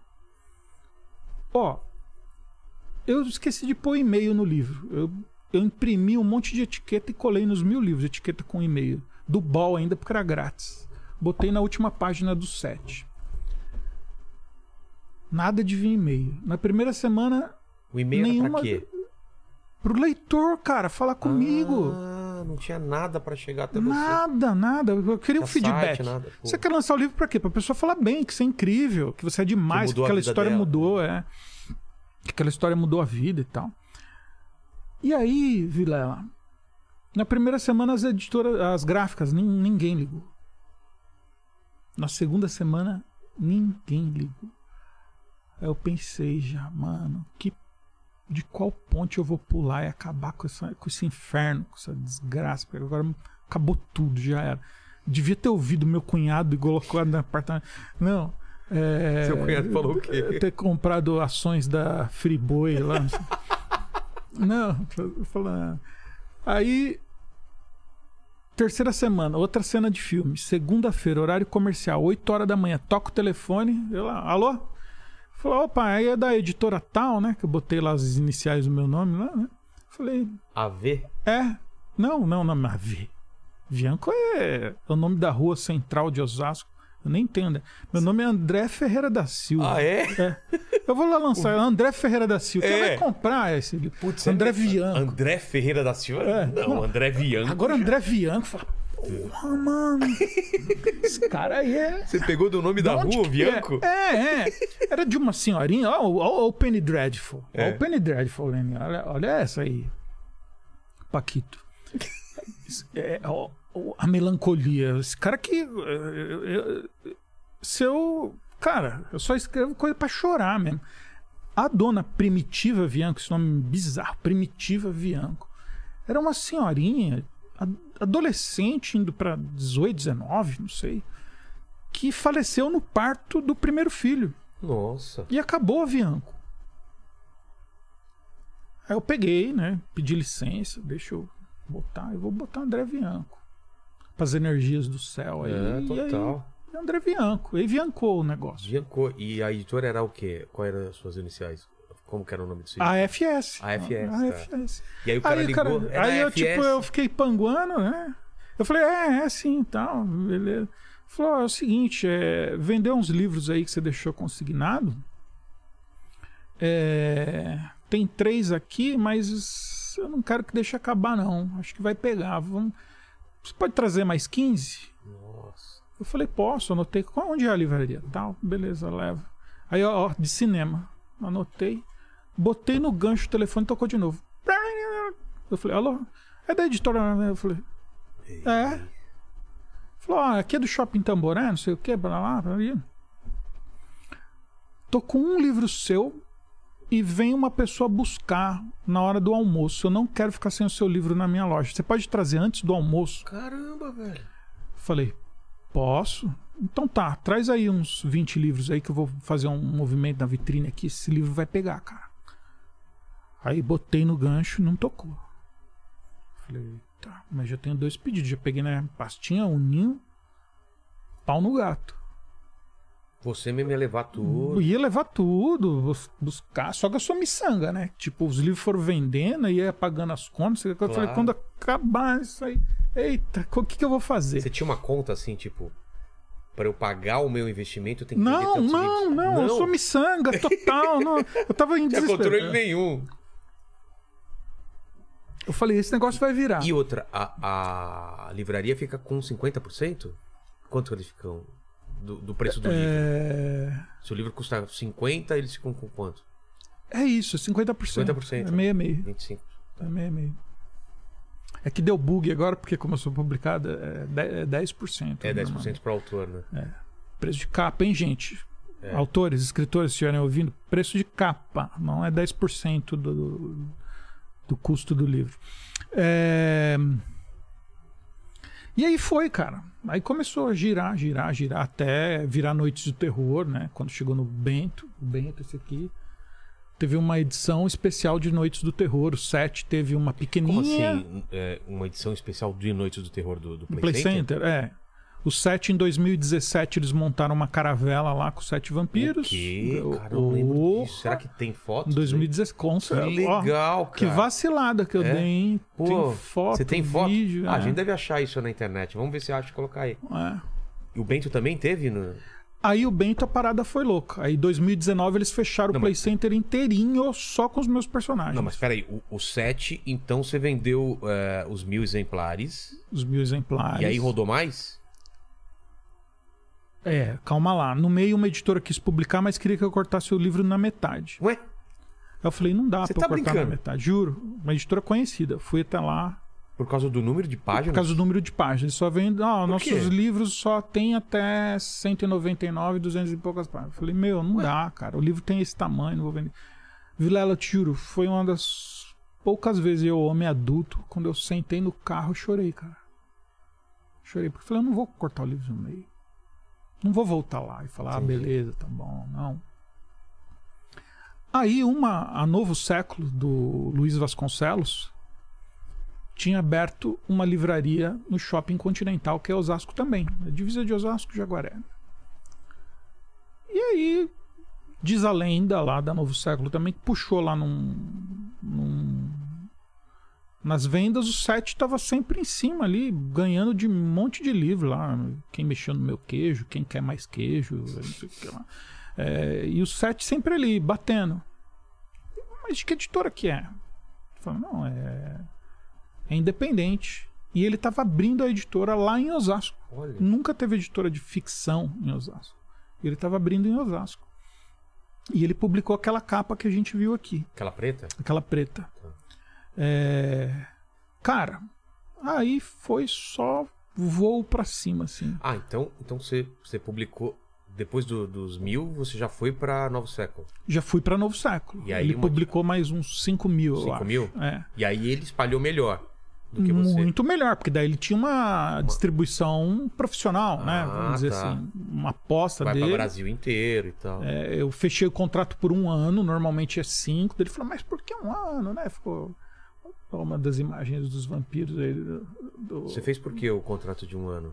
Porque era tudo que eu tinha. E se a editora não sabia, tava começando também, tipo assim, parece assim, não foi nenhum, nenhuma prepotência, não sei. Se a editora, não sei, estamos começando junto, É. toca aí, beleza. Vamos ver se dá certo. Vamos ver né? se dá certo. Ele pediu 5% no preço de capa pra esse, pra esses primeiro mil, né? Pra esse primeiro contrato de mil. Eu falei, tá bom, beleza. Eu te dou mil, você- você me dá um ano e tá tudo certo. Depois renovamos e. Não, foi uma parceria que certo. durou muito tempo 10 anos. Mas, mas para você não era vantagem continuar se autopublicando. Você queria mesmo uma editora. É, naquela época não, é, uma editora era, fazia toda Tá. a diferença. Fazer a diferença. Toda a diferença. Porque não diferença. tinha muita venda. Hoje é uma coisa que eu falo muito pros autores, cara. Tem muita venda em. é, de, de Amazon da vida e tal. A né? Amazon, Antigamente fa- Instagram. fazia muita diferença você estar na, na, na vitrine, na livraria. Isso. é. Quando rompeu o mainstream, a internet rompeu o mainstream. Isso que é muito louco, né? Isso que o pessoal ainda tá. Nós estamos passando por essa onda ainda. Tem muita coisa boa e muita coisa sinistra. Desculpa que eu tô comendo é, jujuba. Olha as fotos. do- Ó, eu gordinho. Cadê você aí? É você? Nossa! Box faz bem, menino. É. Olha. O Vampiro Inverno. e o mais engraçado é o Luiz que falou: quero publicar. Estão pedindo muito o Senhor da Chuva, porque. Aí no, no set original, esse aqui não vai estar o texto, mas Tá. no set original falava do Senhor da Chuva. Pra quê? Era outra jogadinha.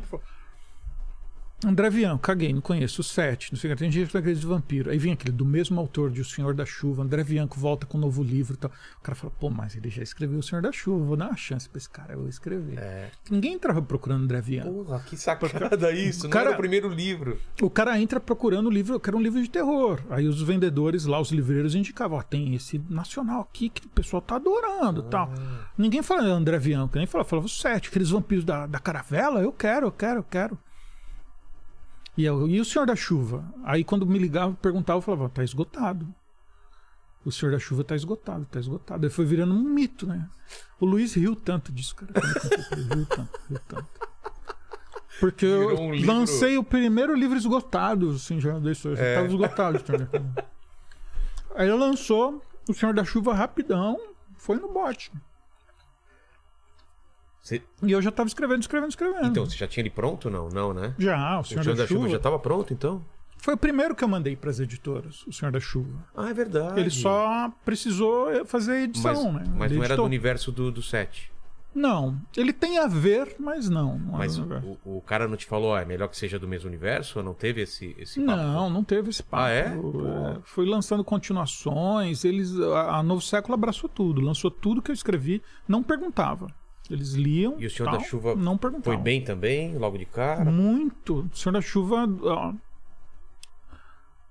a, a saga o 7. A saga o Vampiro Rei, que começa com esse Bento aqui, volume 1. E o Senhor da Chuva, nossa, são os meus livros mais. E a casa, né? São os meus livros que o pessoal mais. Mas, mas vamos falar pro pessoal que você acabou não falando do. do, do- a gente só falou um pouquinho do. Da- do, do, set, né? Que eles estão numa, cara, numa caravela, encontraram uma caravela no Rio Grande do Sul, dentro de uma, numa caixa de prata. Caixa de E prata. cada um tem um grande superpoder, né? O inverno que ah, o- é. A, a caixa de prata, para começo de conversa, na entalhada na prata, assim, né? Sei.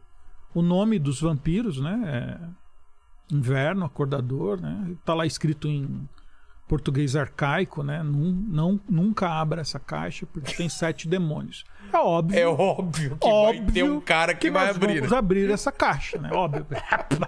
Ah, tá. Zoeira, trollagem agora. Puseram o ouro aí. É, não e quer que a gente abra. Quer que eu seja agora, não. Aí começam a serrar e eu tenho que ir pros, pros clichês e tal, né? Começam a serrar a caixa, todo equipamento. Aí vem a, a universidade, eles fazem um trato lá, ó, tantos por cento que se descobrir É ouro gente, é né? para vocês, agora o material histórico a gente quer. Aí eh, vem com a lâmina lá, quando tira, pá. Eita, não é que tem sete coisinhas aí mesmo, mas tudo já ressecado e tal, né? Alho, Múmias, tipo múmias. até múmias, né? Aí uma estudante curiosa, todo mundo aglomerando, a estudante curiosa bota a mão na beira e tem uma farpa, né, de metal, assim, plum, corta o dedo dela, assim.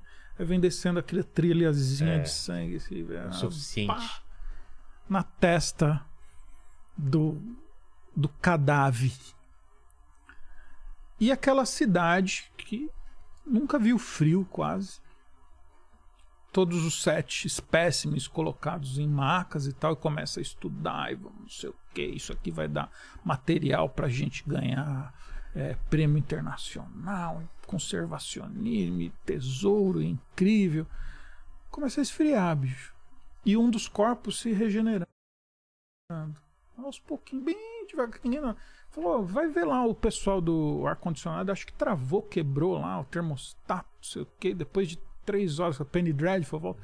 Dr. Dr. Wilson, é, o, o ar-condicionado dessa unidade está quebrado há mais de sete meses, não tem... E aquele frio aumentando. É, e depois vem um cara passando pra lá e pra cá. fala, Tem um nariz, tá com o nariz. Cave- Era quase uma caveira, tá? Já tá um nariz. Tá? E aquele corpo voltando não sei o que. Quando chega a noite, meia-noite, assim, uma nevasca do lado de fora, uma nevasca. quando o bichão levanta, abre o olho. É o vampiro inverno. Né? É. Não precisa falar nada. E aí tem os outros nomes Aí que a você pegada já, é você já... lobo, acordador. Quer dizer, o cara fala: Meu Deus, eu quero ver esse estudo. Acorda, acorda, acorda. Exatamente. Qual é o poder de cada um, É, né? O que cada um faz. Exatamente, cara. O que Olha. cada um faz. Aí, puxa, virou febre esse livro, cara. Virou febre. Na época, o Orkut era generoso com os algoritmos, né? Bastasse você ter a sua comunidade. Meu, as noites de autógrafo tinham 300 pessoas. Nossa. O, acho que o recorde em lugar fechado foi no lançamento do Bento, Vampiro Rei 1, no Memorial da América Latina. 600 leitores, num dia de chuva. Nossa, cara, é muita gente. É muita gente para aquela época e. O- o- Pra Você é o- escritor, né, cara? É, o- É muita gente. Você falou que ajudou o Crepúsculo, foi na época do 7 ou do Bento? Que, que Não, eu já é? tinha todo uma, um kit vampiro, né? É porque eu vi você falando que, que você chegou no shopping e achava que a fila era pro. Ah, não, não. Era pro Piratas do Caribe, né? Na- é, Isso, Piratas do Caribe. Essa Foi- que foi a mais louca. Mas foi do, do 7 ou foi do, Bento? Do Bento, Vampiro Rei. Você falou. No shopping Santa Conta Cruz. essa história que você achou. Pô, cara, um dia já pensou quando eu tiver essa fila pra. pra... No shopping Santa Cruz, estacionamento em cima, você desce com a escada rolante na frente. A livraria era à direita, Siciliano, se não me engano, ou Saraiva, não lembro. Bem na frente do Cinemark, né? E aquela filona, eu falei pra minha esposa Marisa, um dia quando a gente chegar numa loja, um lançamento meu, vai ter uma fila desse tamanho. Que nem do Pirata do Caribe. E era Piratas do Caribe, né? Lançamento do Piratas do Caribe. Eu falei, pô, putz, escolhemos o dia errado, o lugar errado. Aí quando termina assim a escada rolante, a gente vai andando pra loja, a fila tá saindo de dentro da livraria, indo pra frente do Cinemark e tal. Que doideira. Depois aí de uns 40 minutos foram lá reclamar. "Ah, isso aí, esse vampiro de Osasco aí, do caramba, aí atrapalhando aqui a frente. Aí os seguranças puseram todo mundo na escada é, de emergência, né? tal. Sim. Olha que E o doideira. pessoal foi indo. Aí deu 10 horas. Aí. Tinha gente acho- pra fora ainda. Tinha gente pra fora ainda. Aí eu acho que o gerente do shopping é amigo do negócio do Cinemark. Estavam lá, tudo de biquinho. né? Querendo ir embora 10 e. é. horas. Vamos, vamos- vamos zoar o negócio aí, manda fechar. Aí chegaram lá. É, vai ter que fechar, porque o shopping e tal. Falei, não, beleza, pode fechar.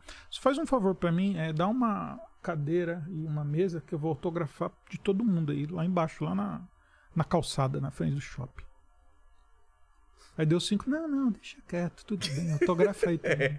Ia ficar meio chato, né? Total. De- E, não, é, não, meus leitores, cara. É, é muito louco. Teve coleção é, do Turno da Noite que eu lancei com foto dos leitores. Já era aquela coisa assim. Foi pro pátio do colégio tirar foto. E os leitores é que foram pra capa do livro. Ficou legal. coisa muito louca. Muito E louca. você falou do Orkut e começou a criar umas comunidades já do, do, do- do- dos Tinha, fãs. é, e os fãs mesmo movimentavam, e quando eu comecei a tomar noção do que aquilo fazia, né? E de RPG. Muito Devia ter live doido. action também, baseado no seu universo. Ah, já fizeram muito, já fizeram muito. Eu que nunca joguei RPG, né? Tem essa é mesmo? lenda. Né? Pô, André louco, né? puxa do mundo dos. É, ó, Vampire- mas a- a vampiro. máscara, né? Vampiro e lobisomem não pode. O que você faz aí, você tá estragando o sagrado do RPG. Eu falei, mas nem Como assim? sabia, cara. Do RPG vem. É. Porque tem, tem Anne Rice. Anne Rice escreve quando o- a saga dela de vampiro? É anos 90 ou anos 80? É desde a década de 80. É né? mesmo? É, é. Mas o, o auge foi nos anos 90. É, porque O auge mesmo. tem ondas, né, da- de vampiro, né? Tem. Séries e tal. Tem. Aí a gente teve agora a primeira onda com Walking Dead de morto-vivo, né? Zumbis, Zumbi. né? Mas va- vampiro, volta e meia, vinha essa onda de novo, né? De... É. é, e é porque ele é muito misterioso, né? É, É. um mito que agarra a gente, né? Tipo, quando você assiste o primeiro filme de vampiro, ou quando você. The Lost Boys. É mesmo, cara, eu lembro de Lost Boys. É a primeira Com- versão, né? Kiefer Sutherland, né? Isso, É, isso. que- cara, era muito legal. É... Era uma pegada Amor mais... à primeira mordida, Amor primeira- Fome de viver. é, recentemente o Deixa Ela Entrar, mas o original. É, o, Meu, o Deixa ela entrar, eu assisti o original. O próprio o Batman de, de- O Batman, o Drácula de Bram Stoker, do. Sim, Putz, aquele foi muito é, legal na época, né? muito legal, muito, Muito legal. Nossa, muito bem produzido. E aquela coisa que você fica ali, né? Com quem que ela vai ficar, né? É. Tipo assim, quem, quem vai ficar? Você se pega de repente torcendo pro Drácula, né? Tipo assim, Total, cara. tal. É, eu, eu, ado- eu adoro, eu adoro. É um universo que eu adoro. Mas você fez pesquisa ou você falou assim, eu, eu sei mais ou menos o, o- o mito e eu vou fazer o meu. o- a minha mitologia? Como que. eu- a criei a, a cosmo- a minha cosmogonia, mitologia, né? Depois de estudar. é, só tinha a, a enciclopédia do morto-vivo, né? Do Melton. E tanto é que por que o Senhor da Chuva tem um pouco a ver? Porque quando os demônios ganham dos anjos no Senhor da Chuva, eles têm três dias para tomar almas, né, dos humanos. E essas almas dos Ah, eles humanos Ganham, eles ganham do. do, do- não ganham. Nós, ah, aí, ó. Ah, desculpa, desculpa, desculpa. Tá. Eles, vocês saberão. Vocês saberão lendo, tá. Lendo. É, O que acontece se hipoteticamente ganhassem? É. É, as almas dos humanos são levadas e transformadas em mais demônios, mas os corpos ficam lá. É esses corpos estão lá, sem vida, mas, porém, vampiros. né? Então eu acho que é, um- é uma boa. É, Gênese. Gênese, é, exa- uma, uma palavra ideia, ótima, uma boa gênese, é uma boa ideia de como, como surgem os vampiros. No meu Ah, mundo é gostei assim. dessa, dessa nova versão, assim. Então são, são decorrentes dessa, dessa batalha anjos Dessa demônios. batalha anjo Puta, demônio. E, e depois eles podem se auto-replicar, né? Através do abraço vampírico, do, da mordida, da transferência do sangue e tudo mais. Ó, é um mundão de contar histórias, cara. Eu É. amo, eu amo, eu amo. Eu sou um No apaixonado. final é isso, né? É contar história, né? É. Não, não, é, não é muito diferente do que a gente tava falando dos nossos antepassados, né? Sempre teve essa figura que contava as histórias e, e- e você tá fazendo isso, passando pra frente essa, essa, esse bastão.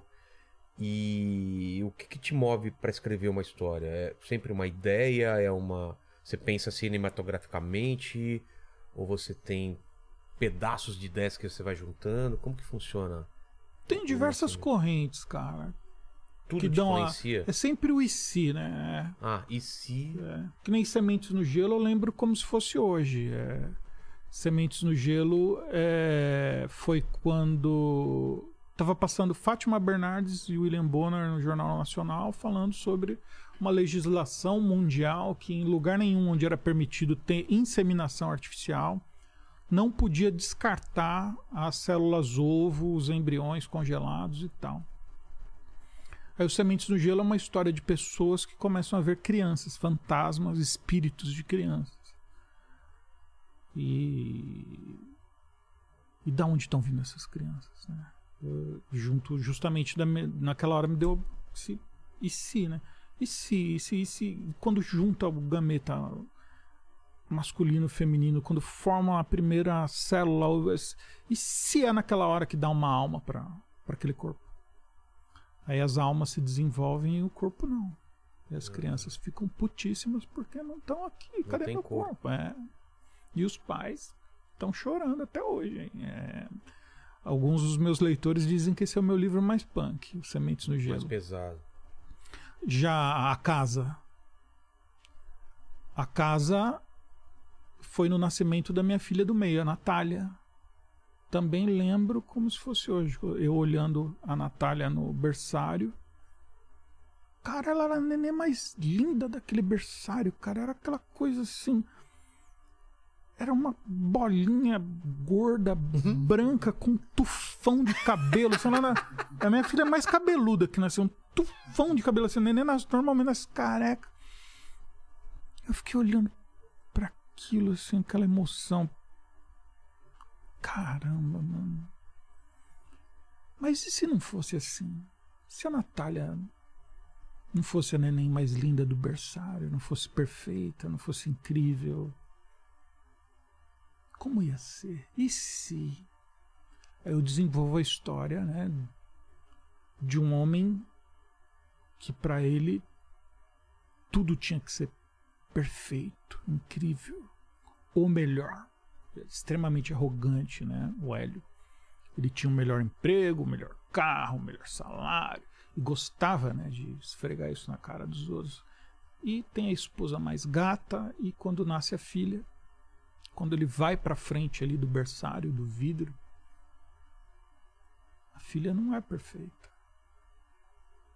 Ela é disforme. Chega um outro pai do lado dele e pergunta: é sua filha? Ele não. Ele rejeita. Ele né? rejeita na hora, dá uns passos para trás, já sai. Aí corta para, né? O tempo passou, ele virou um alcoólatra. Todo aniversário ele vai até o túmulo da filha, leva um presente e tal. Porque a criança morreu aos 12 anos. E ele se sentiu livre de um fardo. A vida voltou ao normal né, para ele. Voltou a ser tudo mais Perfeito, belo, é. tudo perfeito. Só que a esposa mandou ele embora. Não queria que ele mexesse no quarto da menina tal. Aí ele, depois de uns seis meses, vai desmontar o quarto, puxa uma cômoda. Ai, caralho, aí o Penny Dreadful. Cai um caderninho. É o diário da Mariana, Da filha? da filha. Ela escrevendo tudo o que esperava do pai, como a mãe a trata. Porque ele tratava ela mal. tratava mal, mas ela não tinha nem ódio. Ela só entendia. esperava dele um feliz aniversário. Ele nunca deu feliz aniversário pelo trauma que ele teve Caramba. e um idiota que ele é. E ele entende o que aconteceu. né? Ela, pela doença que ela tinha, ela tinha que pedir socorro quando tivesse uma crise. E ela escolheu não. Ela, ela preferiu Morrer, morrer do que não ter pedir o amor socorro do pai. É. Nossa. Aí a porca torce o rabo, bicho. Aí quatro pessoas se juntam na frente da casa dessa. da, da porta dessa casa, né? Uma senhora vem e recebe, Depois da morte da. depois da morte, né? E cada um com um trauma do passado, com alguém que morreu e tal. Ela fala, olha, vocês sentem aí, tava chovendo, vocês estão molhados, tem quatro cadeiras, quatro portas, uma na frente de cada um. Ó, toma esse chazinho pra vocês esquentarem aqui e tal. Vamos esperar um pouquinho. Quem vocês querem falar já tá chegando. Chazinho maroto, né? É. Tomou. Aí o Hélio, O Hélio é o pai.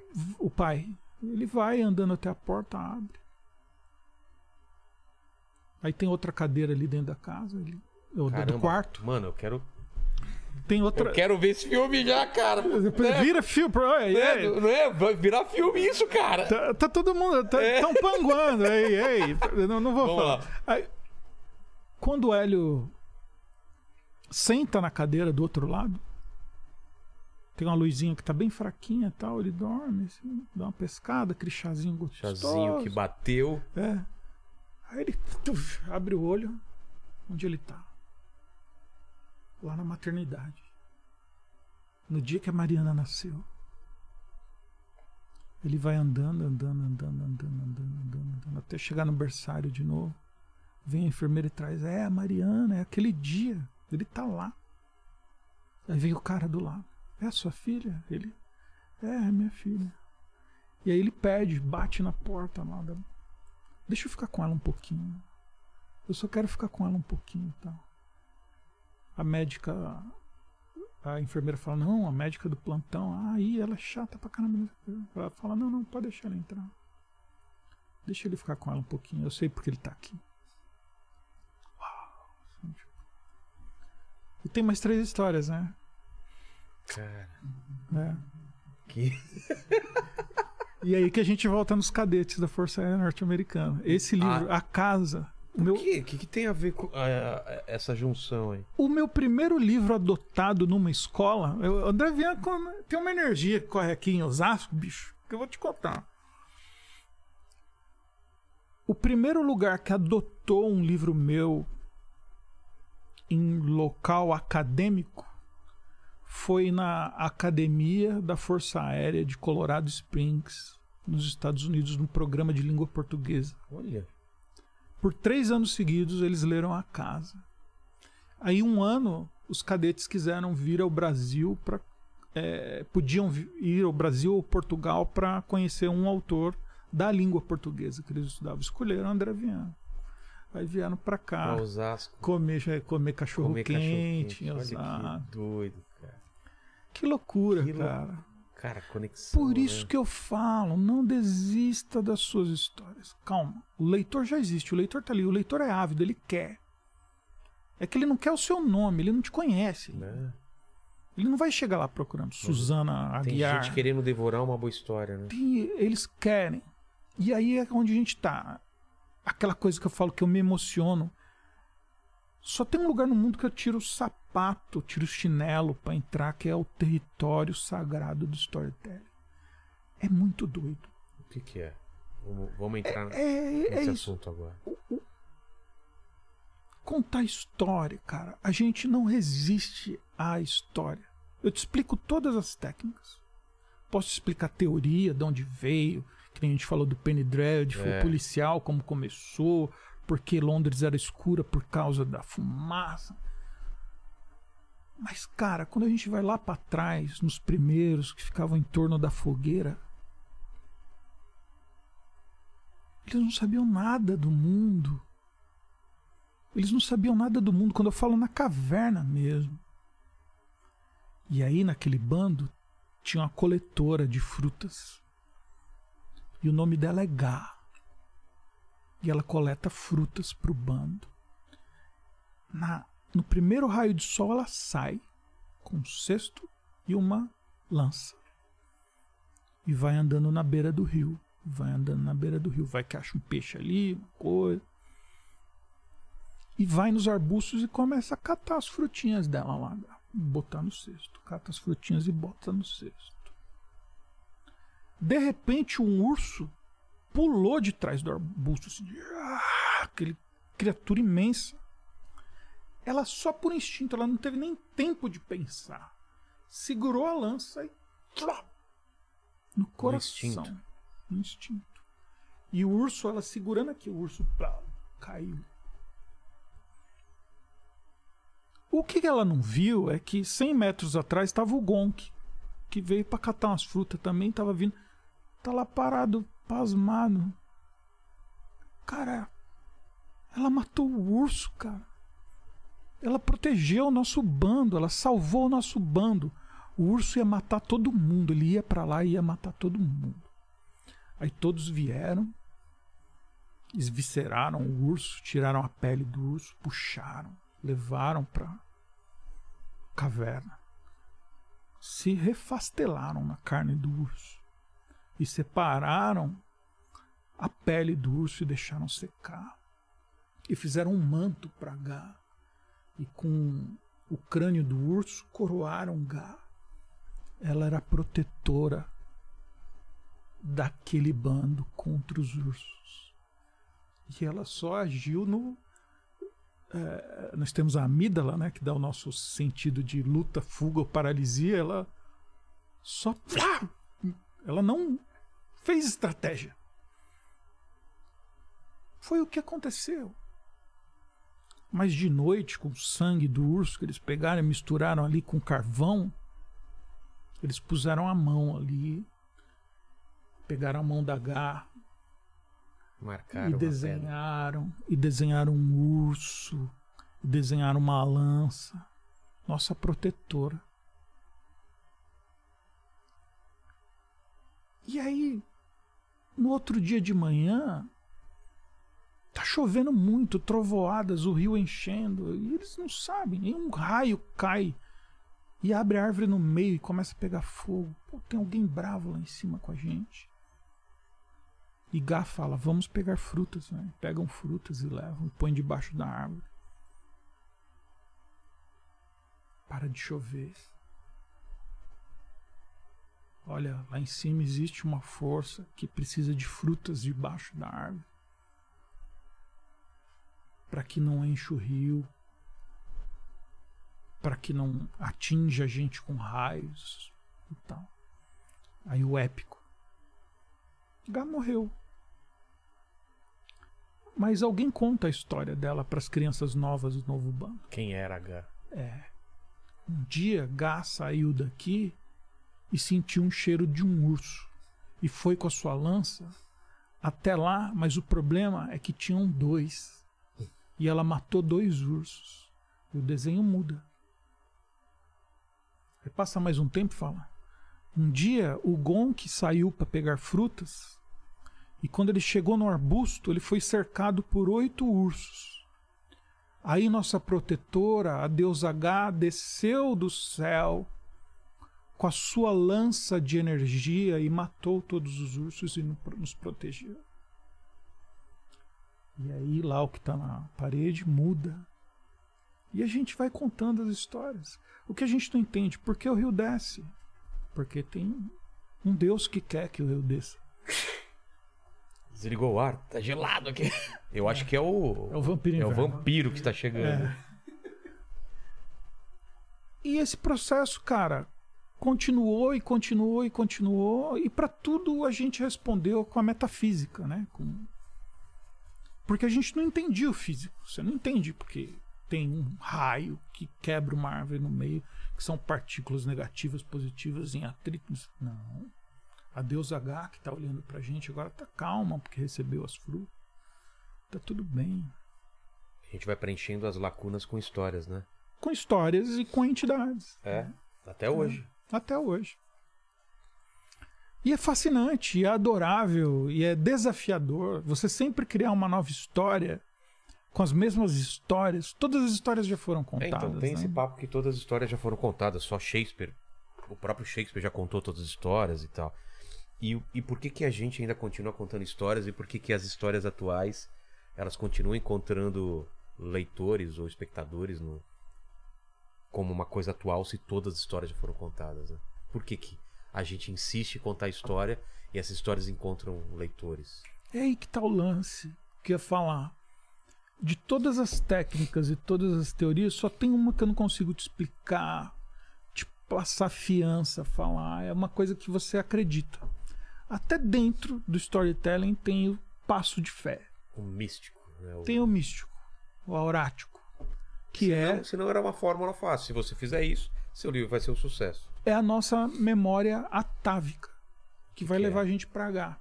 Assim, todo ser vivente, a gente é muito doido, cara. A gente tem um sistema operacional.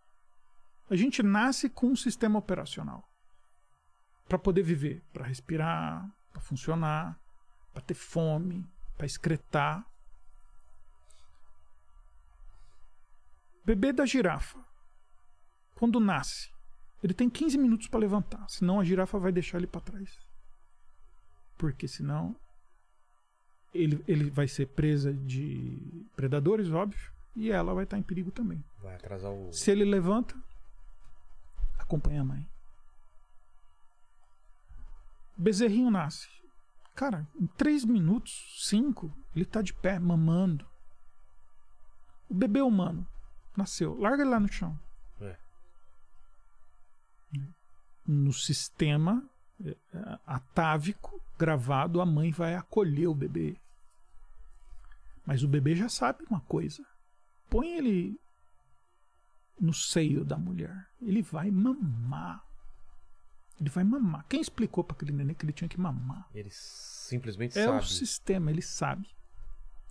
E nós, seres humanos, escritores, escritoras, roteiristas, todo mundo que gosta de contar história, confie em uma coisa incrível. Nós fomos feitos para ouvir histórias. Nós acreditamos em líderes, em empatia, esperamos heróis para salvar o nosso bando na beira da fogueira. Nós queremos ouvir a história desses heróis.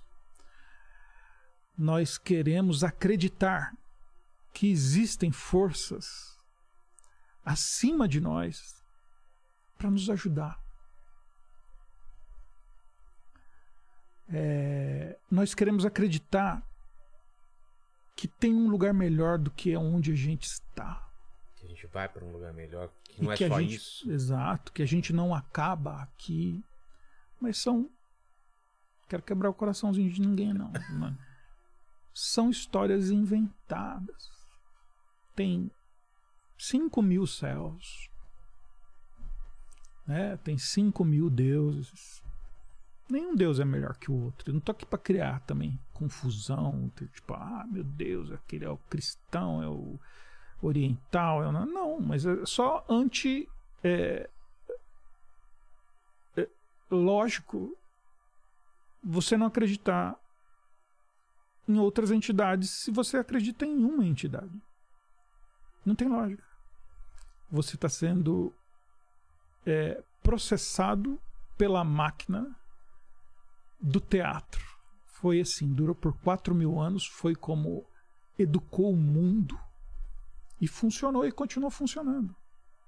Só mudou porque a gente começou a brigar. Quando a gente derruba os reis, nós queríamos ser livres também para contar histórias. A maior tecnologia criada por Aristóteles. Desculpa. Não, Aristóteles. No storytelling, quando levanta no palco do teatro um, dois, três, é o começo, meio e fim. Hoje é ingênuo, mas não existia. As pessoas, as pessoas não perguntavam como que a história acaba, porque Ah. o nosso papel é responder o e depois. E depois. depois? E depois, E né? depois? É isso. Você, o vampiro entra numa sala escura e depois. E depois. Ele mata a sua vítima e o sangue e depois, e depois. E, a e- e é isso o trabalho do, do escritor, é mantendo as pessoas interessadas Interessados. cada. E você falou de técnicas. As técnicas mudaram, evoluíram ou são as mesmas técnicas de antes dos contadores de história? A gente tem uma mescla disso. Elas evoluíram sim, mas Essa, essa coisa dos O três clássico- atos, sabe? Primeiro ato, clá- segundo ato, terceiro ato. Isso é uma coisa antiga? é Bem antiga pra caralho. É mesmo? É, é, essa, isso nasce na tragédia. É né? mesmo? É. Aí já vem um. Um romano, Horácio, que transforma em cinco atos, que é o modelo que a gente mais usa até hoje. Ah, é? Cinco atos. Só para explicar pro pessoal, os três atos seria o ato onde você apresenta status quo, onde se apresenta o personagem e o seu problema. Por isso que tem é, protagonista. Olha que palavra fantástica, É. né? A gente usa é, personagem, é, enquanto no grego é character. E em inglês também character. E aqui a gente usa personagem, mas protagonista. Prot, que vem na frente, do agon, da agonia. Qual é a agonia? Ah, qual é o. A agonia que ele vai lutar na história. É a transformação para a qual ele vai passar na história, que é o seu caráter. O seu caráter, que é uma marca feita nele. É um desvio que a gente tem.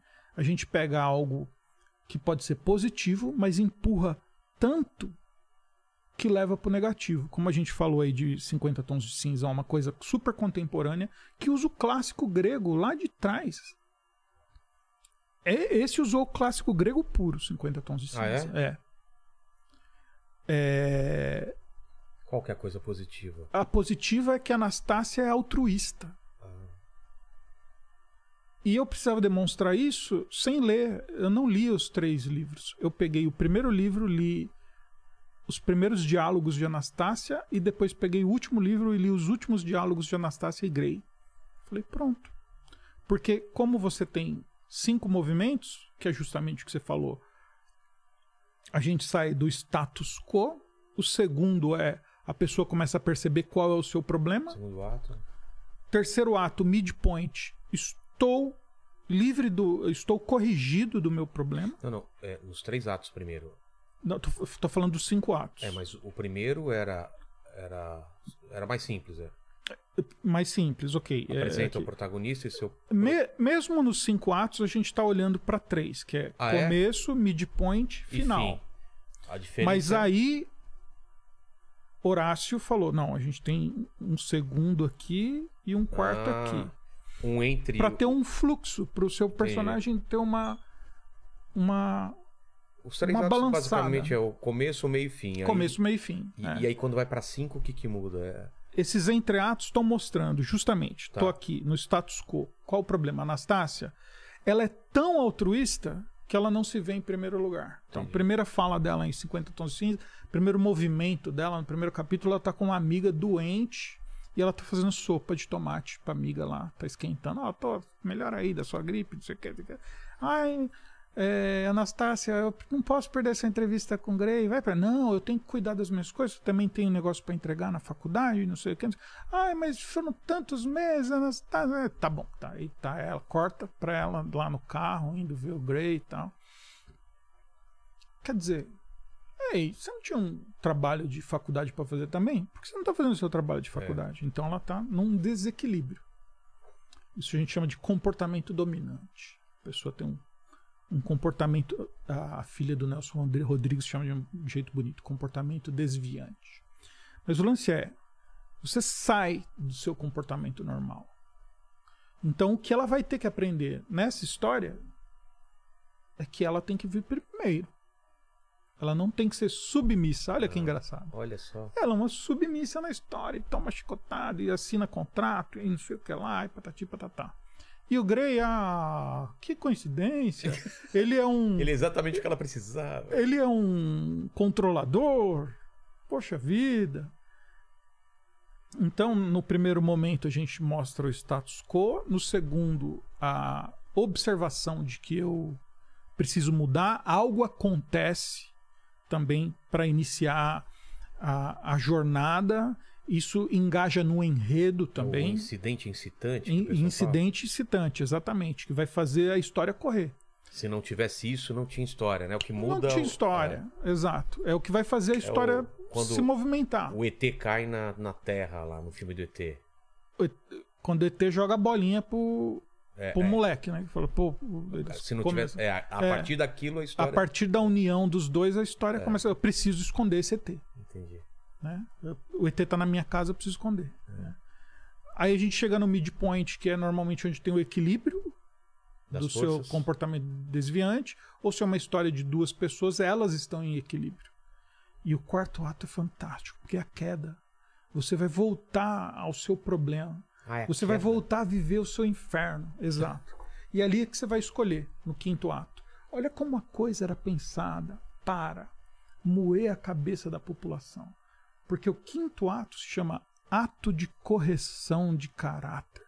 Ah, é? Tem. É, ó, estamos manipulando essa gente, eles têm que aprender direitinho o que a gente quer contar.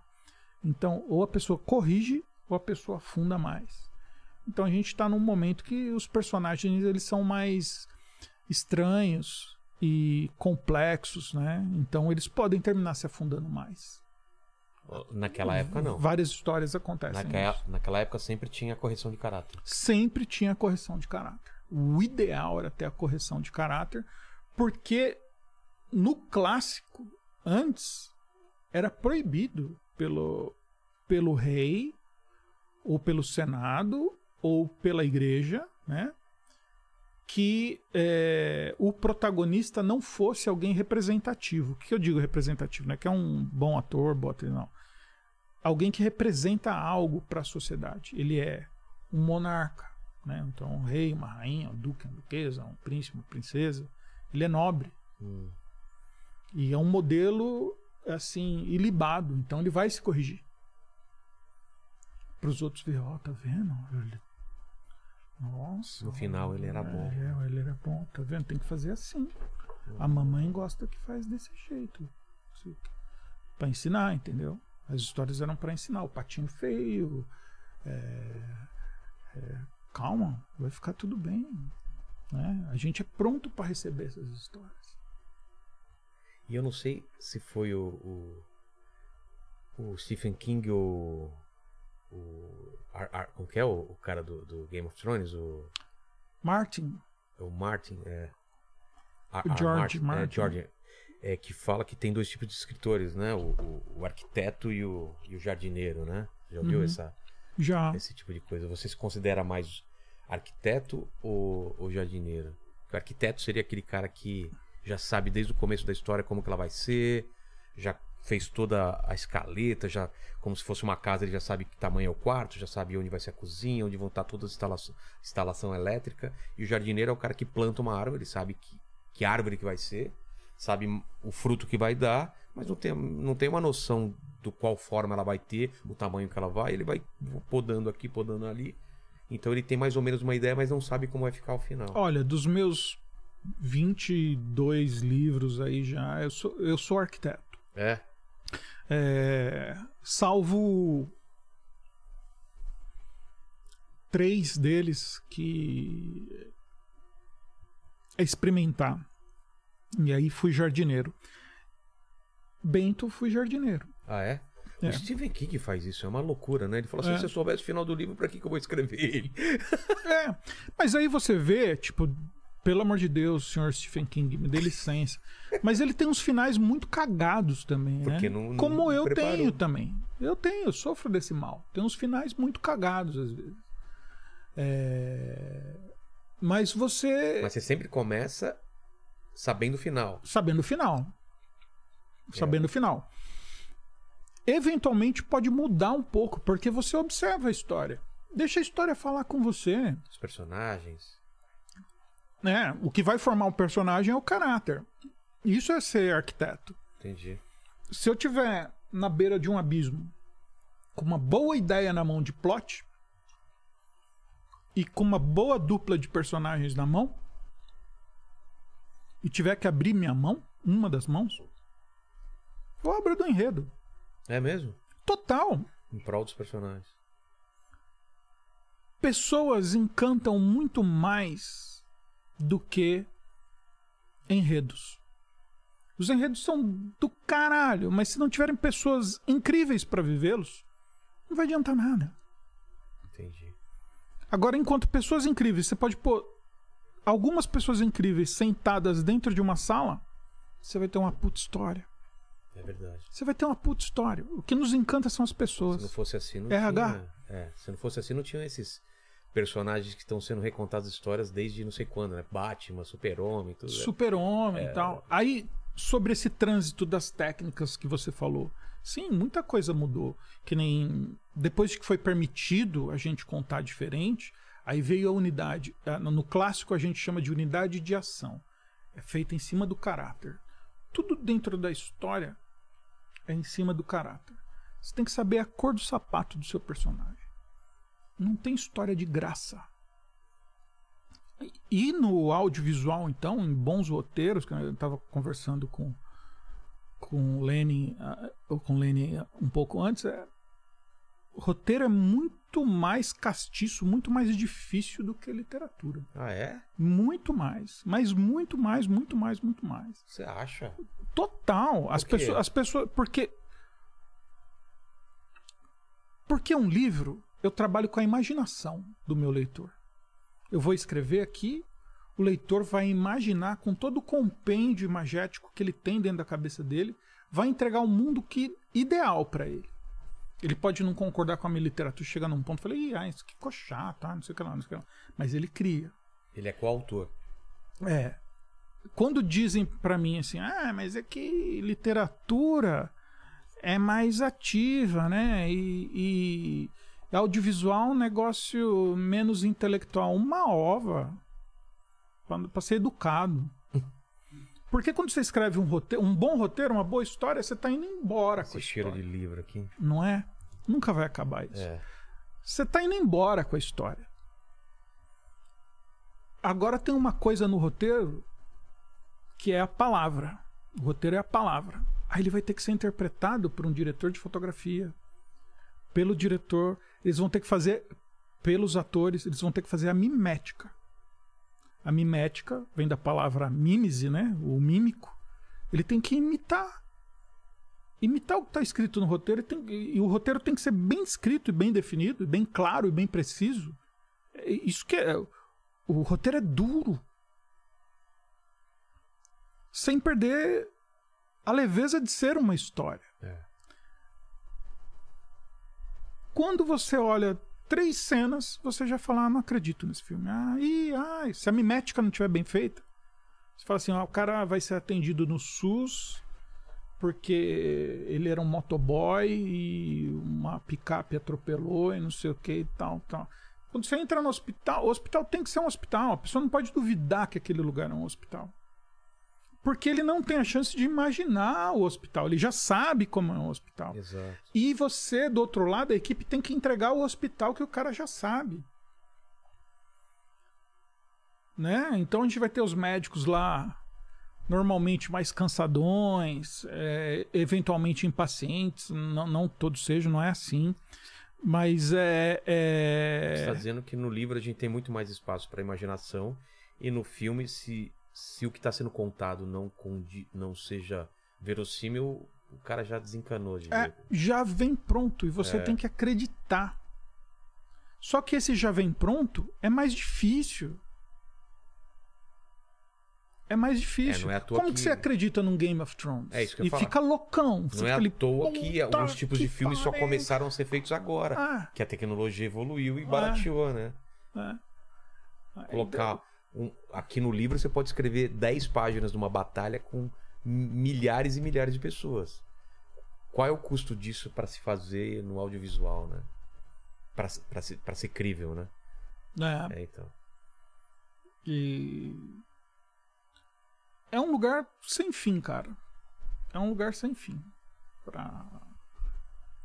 E, e a, Pra saga a saga do herói, onde entra nisso? que A gente tava conversando sobre as formas de contar a história do Joseph Campbell lá, que, né, que, que trabalha da, Adoro. mitos. Mas, cara, um desserviço pro autor que tá começando é a saga do herói. É, é se fechar nesse, mo- nesse molde. É, é porque o, o autor, quando tá começando, ele vai é, pegar o estereótipo do que cada coisa ali é falada, entendeu? É. O, é o sábio, como é que é? Tem uma parte que fala o ancião, o sábio, É. prof- profeta, não é profeta. Não é profeta, não. É. É... Eu, eu tenho uma... Checa aí pra gente. É- é, Não, eu não quero achismos, gente. Pra achar, eu também acho aqui, né? É, só ver aí. Saga do Herói vai estar Saga lá. do Herói. É. E, e ainda tem um infográfico da Saga do Herói. Eu falo, meu. Eu já vi esse infográfico, né? Gente, Aquele né? círculo, a né? chamada do herói, é, a chamada da jornada, a rejeição à jornada, É. o é, não é sábio, é é outra palavra. Que, que significa isso, enfim. Aí normalmente ele vai já vai pôr um cara estereotipado nesse enquanto pode ser uma joaninha, o seu sábio. O seu sábio pode ser essa jujuba, o meu Qual que é? sábio. Mentor. Mentor, Mentor. mentor. Mentor pode ser essa jujuba. aqui. Aprenda o. o, o- né, o- ele tem muita certeza, o nosso É. amigo. Ele, você viu que ele. Ele não procurou. Ele falou, eu acho que é isso e é isso. É isso. Não, Incrível, incrível. ó, Incrível. mentor. Mentor. André. Bianco, escuta aqui, é mentor, cara. Não, se você falasse mentor, ele ia falar, não, não, eu acho que é sábio. É, Ele é. tem muitas certezas, né? tá precisando passar por uma saga do herói. Inclusive, você está numa saga do herói. E você não sabe. Eu não sei em que ponto da saga do herói você está. Eu sou o seu mentor. Ah, eu queria estar no ponto de estar descansando em casa ainda. O primeiro Tem ponto. esse. É, é o começo da saga, não é? É o começo Ele da tá saga. descansando Não, é- a é- parte da aventura, Não, né? esse é o herói contemporâneo. É o herói sem meta. Ah, é? É, o herói sem meta é aquele que não quer fazer nada, não vai acontecer nada, não tem destino, É. sabe? É o herói, Tô de boa é aqui. o herói sem meta. Não vou, não vou fazer nada. Muita coisa entrou em trânsito justamente com o tempo que a gente vive, que é essa compressão da atenção. Né? Tipo, tá lá, você tá jogando um game, não consigo passar esse mapa ou essa fase, entro no YouTube. É, Vou procurar. Aí o cara fala: Ah, você sabia que esse game foi baseado no livro D'Artana, do André Bianco e tal? Aí o cara, Artana, ele clica num link, aí já vai lá pra, pra, pra Amazon a ler uma amostra. Ele fala: Ah, pô, não é que é mesmo que tem a ver com o jogo e tal. É... E aí, então, por exemplo, antigamente escrever esses gigantões é o bicho para um, pra um autor. Tuna, né? Hoje, os as editoras estão preferindo os livros menores por questões de logística. Ah, é? Não é nem pela, pela questão da história, uma questão de logística, de entrega, de Entrega, peso do é. livro. de- Tudo vai, vai, vai implicar no E a aumento. né? atenção do, do, do leitor também está se condensando. Então hoje é legal você escrever contos de 30 páginas para a Amazon, por exemplo. Ah, é? E fazer coleções. Aí você faz uma série com Que aqueles contos. Voltando ao que Muito era... legal. Né, O Penny Dread. E dos, e dos pulps lá, E né? dos pulps, exato. Que os caras vendiam para aquelas revistinhas lá de ficção, né? Ou de terror. Aí juntavam essas histórias e transformavam num livro, né? Olha que doideira. É, é, é. Mas porque a atenção tá totalmente fragmentada. Mas você acha que hoje em dia tem mais leitores seus? Ou tem menos por causa dessa competição com tudo isso que a gente tá falando? Tem menos gente lendo livros? Ou mais gente? Ah, Acho que não, tem mais gente lendo livro. Também vejo isso, mas é, é- é estranho você pensar que tem mais gente, sendo que a competição tá maior, né? Será que é por É. causa disso, inclusive? A galera fala, cara, eu vou me enfiar num livro porque, cara, essa vida tá muito.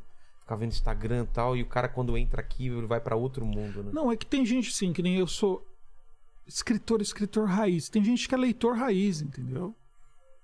Eu acho que tem uma questão de uma ordem mental também. O cara ama tanto ler que o cérebro dele funciona, ele descansa na leitura. Entendi. Tem gente que descansa no game, tem gente que descansa Na numa Netflix, série, é. é. E tem gente que descansa no livro. E aí nos gêneros, aí vamos lá, na fantasia, no dark fantasy, no terror. Tem gente que adora, cara. Adora. Essas classificações você você acha le- legal? Dark Fantasy? É... O que, que você escreve? É fantasia? É terror? Terror e dark fantasy. Você É, acha necessário esse tipo de classificação para Acho bom. Acho bom, acho É. bom pra você é, entregar pro leitor o que você tá prometendo, né? Ah, tá. É, Ele não a- ser enganado. A né? atmosfera. Ele, ele tá procurando uma atmosfera. Se ele entrar no meu livro, o 7, quando a menina corta o dedo ali, o vampiro. O cara. Aí ele pode tirar o capacete dele e falar: Nossa, tô respirando a atmosfera do terror. É isso aqui que eu vivo, cara. Eu gosto. É, Mas tá, tá muito louco. Tem subgênero do subgênero do É? subgênero do subgênero do subgênero do subgênero. Tem, Mas- tem alguma, al- alguns gêneros para adolescentes só, né? Dentro do gênero agora, né? É muito, muito estranho. Ô, Lênis, vamos trabalhar? Vamos lá. O que, que o pessoal tá perguntando aí? É, ó, é o seguinte, a- o Jack Lyer, ele perguntou aqui se é, pergunta pra ele se tem algum autor de quadrinhos que ele admira e acompanha. Autor, escritor ou desenhista? Deve ser autor, né? É. Que eu acompanho faz tempo, viu, cara? Mas a minha primeira paixão foi Katsuhiro Otomo Akira. E Moebius. Também Fantástico. li demais. Moebius é. Ele é um esteta, né? Ele é incrível, incrível, incrível. Mas hoje, assim, te dar um nome agora, não, não tenho, não. Eu, eu sou fã, mas não lembro do nome é, dos autores do Umbigo Sem Fundo. Foi bem impactante, bem interessante. E esqueci o nome do último, um nacional muito legal, mas é a Memória de Elefante. É. Curioso, né? Esqueci Memória de Elefante. Se Ó, chama A Raíssa, a Raíssa Caíto. Lembrei o nome. Caíto, o quê? Caíto, Memória de Elefante. É Ah, o livro- nome do- O do- nome do livro dele. Ah, achei né? que você tava brincando que você não tava lembrando o nome e falou em memória de elefante. Não, não, eu falei, eu achei que engraçado, eu não tô lembrando, mas o nome do, do- da Ah, é HQ é, Eu Memória de ele- Elefante. Achei que você tava se zoando. Ó, eu tenho memória de Não. elefante que eu não lembro. Chama Memória de Elefante? Eu não li Memória de. Elefante, Caíto. Ó, a Raíssa Morata, ela mandou um superchat aqui e falou assim, ó, inverno, o primeiro crush a gente nunca esquece. Ó, Parabéns, Bianco. Conheci o seu trabalho enquanto esperava no dentista e acabei virando super fã. Tenho quase todos os seus livros. Muito obrigado mesmo. E aí, eu já vou emendar com uma pergunta que é. é- é, o pessoal tá falando aqui que teve um, um fã seu que ele, ele, ele juntava latinha pra comprar os seus livros. Verdade, verdade. Isso aí. O que, que é? Isso é uma coisa louquíssima. Na época, na época do, do boxe ainda, o, o- meu treinador, ele encontrou com um cara, tinha lançado o Bento também, que saiu... O Bento saiu pela Citadel, a Citadel que tá relançando todos os meus livros agora. Editora Citadel. Você tem contrato com uma editora pra lançar tudo ou tá, tá espalhado? Não, Como que tá, tá indo tudo pra Citadel. Ah, é? Enquanto, é. Tá. É, graças à minha gente, Alessandra Ruiz, da autoria, o mundo ficou complexo, né? Até a gente, a gente precisa É, agora. então. Tal, é. E é um volume alto de livros, né? Então precisa estar muito organizado. Eu sou a miçanca, aí ela já, Ela é a... ela já, já coordena, já segura tudo. É, Qual foi a pergunta mesmo? É um, tinha um- é um fã seu que ele catava latinha. Da latinha, É. isso. Aí o- esse meu treinador encontrou com um cara no trem com o livro. Pro meu treinador eu dava o livro assim que saía, né? E era caro, né? Alguns livros ainda hoje são bem caros, né? E ele viu o cara com O Bento? o meu livro, é. Falou, pô, eu conheço o autor desse livro, eu dou aula pra ele de boxe e tal. é. Falei, ah, tá, não sei o que, papo vai, papo vem no trem, né, tal. E, e aí, você é fã dele há muito tempo? É, só há bastante tempo tal. E o que você tá fazendo aí? Ah, tô voltando de São Paulo, tava procurando emprego, tô desempregado há muito tempo, tá difícil. E aquela coisa sem filtro, né? Disse, Mas mas você tava procurando...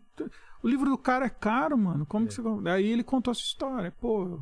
é, quando sai livro do Vianco, eu acordo mais cedo e saio no bairro catando latinha até juntar o dinheiro pra. Ó.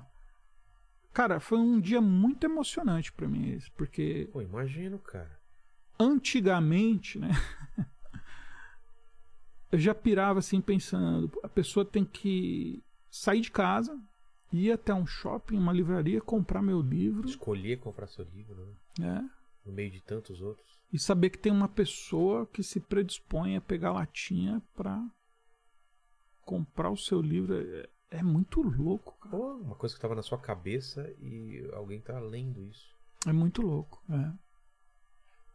O Paquito tem uma que ele quer, quer fazer. Cuidado, Paquito.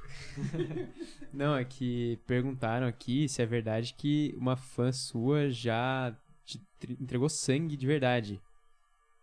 Sim, foi em Brasília. É, Sa- são sangue antológicos. menstrual. Aqueles caras. Colocou um. Va- A procedência eu não sei, mas foi interessante porque tava lá a fila andando, tal, tal, Brasília. Aí chegou uma leitora, pá, com uma gargantilha gótica, tal, trevosa, né? Os leitores do Vianco. Aí ela tirou um tubo de ensaio assim da gargantilha e falou: André, esse é o meu sangue, eu trouxe pra você. Eu falei, querida, obrigado, eu já almocei. Não- tô- agora muito obrigado. Tá. A amizade continuou, tá É. tudo certo, mas. Pô. Quem sabe outro dia, Não, né? é, não tô afim de tomar sangue. O pessoal entra mesmo. E, e sua experiência como roteirista, como que foi? A gente falou tanto sobre roteiro, né? Você trabalhou É. na Globo, foi contra... que- Foi uma desgraça, né? lin- Na, na na linha do- primeira. Na linha do tempo foi depois do- de qual livro que você foi? Então, depois do turno da noite. Aí, como não tava rolando, né? eu Fazendo Bíblia, mandando e tal. Falei, quer saber? Eu vou fazer. Quando bater um milhão de livros vendidos, né? eu falei, Eu vou fazer um piloto de seriado eu mesmo. Você tá no bancar? YouTube. É, Eu vi, tá no YouTube. eu. Eu banquei. Mano, parece uma produção padrão, assim. Você fala, meu, que produção interessante e tal, né? Tá legal. Eu achei que aquilo ia arrebentar, ia ter mais de um milhão de views, não sei o quê. É, você tem leitores e fala, pô, daí é No- pra Nossa mais, né? senhora. Nada de chegar em 20 mil, 30 mil. Eu falei, meu, tá errado. Eu fiquei analisando, eu fiquei analisando. Eu falei, não, não é possível. Não é possível, cara. Fotografia. Um erro ou outro, porque foi tudo na raça. Fotógrafo muito bom, Wagner Malagrini, com assistentes, é, Maurício, Luiz Luna, meu compadre equipe de áudio caríssima, mas aquele áudio som direto incrível. Eu não tinha grana para contratar diretor, eu dirigi. É, fiz o corte do filme também, ficou bom a edição. Descobri que eu am- amo edição. É, meu compadre, um monte de gente, compadre. A, é, a Alan fez a, a parte de efeitos visuais, até onde deu, né? Que, pô, a gente tava mirando HBO tal, né? Contatos, pá. Atores, pô, estão ali fazendo trabalho tal. O que, que tá errado, mano? Descobri. O roteiro tá uma merda. Esse roteiro tá uma merda. Vamos reclamar com o roteirista. Opa, sou eu. Opa, fui eu que fiz. É, caralho. Porque são linguagens diferentes Que- mesmo. Exato, eu meto as caras, eu vou, eu vou, faço, que nem tudo que eu imagino na vida de plataformas e tal. Depois é, tem a água, hein? Ah, é. É, plataforma. Ó, Leni, Leni, É. duas coisas que você tinha que lembrar, hein? É. Uma já foi. É, a- a- a- as plataformas e tal. Eu falei, meu, vou estudar dramaturgia. E eu fui convidado pela Globo pra pegar o turno da noite e falar, não, nós vamos produzir o turno da noite e tal. né, blá, blá. Pô, e acabou não rolando, né? Pô, um- uma, uma pena, né? O diretor que pegou, ele logo, logo depois faleceu. E, mas fiquei lá mais de quatro anos, né? E comendo muito feijão com arroz, aprendendo muita coisa, tendo aula. Escrevendo pra caramba. Escrevendo pra caramba. Coisa que Escrevendo. nem ia pro ar e Que tal. não ia. Séries de dark, É? de terror, exato. E aí. Tem tipo uma oficina. um, um- um- Um puta conteúdo. um startup de, de, de projetos lá. Os caras ficam testando coisas. Exato. E aí. É... Depende de aprovação de. Fui contratado ainda com, com uma. Numa, numa posição destacada, né, de autor lá, que é bem, bem interessante. Mas aprendi muito. Foi é assim, né, tem. Mas tinham projetos Bons- específicos pra você lá? Tipo, vamos fazer uma novela, alguma coisa mais. Vão desenvolver Malhação Dark, vão, Ah, é? desenvolver, é, vão desenvolver isso Dark, né? A Casa virou série. é, é, Você chegou a escrever a casa em formato de série, então lá? em formato de série, sim, maravilhoso, lindíssimo. Mas estudando demais dramaturgia, é aquilo que eu falo, quer aprender a escrever bem, é, torne-se dramaturgo. E quem tá curtindo aí o papo é só entrar no meu Instagram lá, tem um botãozinho do WhatsApp, fala: "Quero saber, quero quero conhecer seus cursos ou quero ser da Wolfpack". Eu explico, eu mando mensagem, falo com cada um, dá um trabalho da Arroba- bexiga isso daí. Arroba tá- André Bianco. André Bianco, arroba. tá. André Bianco. É... Porque eu amo, cara. Duas coisas profissionais na vida que eu amo é escrever e ensinar. Eu me emociono mesmo. Não tô fazendo gênero, firulinha, não. Vocês estão aqui na minha frente, estão vendo. Eu gosto de falar disso. Da... É que não dá tempo, mas que tem tanta coisa legal pra falar do mundo. da- De contar história. Tem, tem o, tem o básico, né? Que a maioria das pessoas, 90 e tantos por cento das pessoas começam um livro e não terminam, né? A maioria das pessoas não consegue terminar o livro. Não consegue porque terminar. desiste. Não se adere, É, não se conecta O- à pessoa. Olha aí. é. O Neil, o Neil Gaiman, quando pedem dica pra ele, que para quem não sabe, escreveu o Sandman, né, Deuses Americanos, ele fala: a primeira coisa é termine seus livros, mesmo que seja ruim, seja- termina. Termina. Começou, termina. Termina. Porque você só vai saber se é bom ou não se você terminar. Se aquilo for ruim, escreve outro, escreve outro, né? E, e- e é, é difícil terminar livro. Por isso que eu te perguntei. É, cada escritor tem. Eu falo, escreva três páginas por dia. Eu colocava a meta de número mais. de palavras. Escreve, escreva três páginas por dia. É uma ah, coisa. mas não dá, mas. Você quer ser escritor? Separa 20 minutos É. no dia pra você ser escritor ou escritora. Senão, então não, não adianta.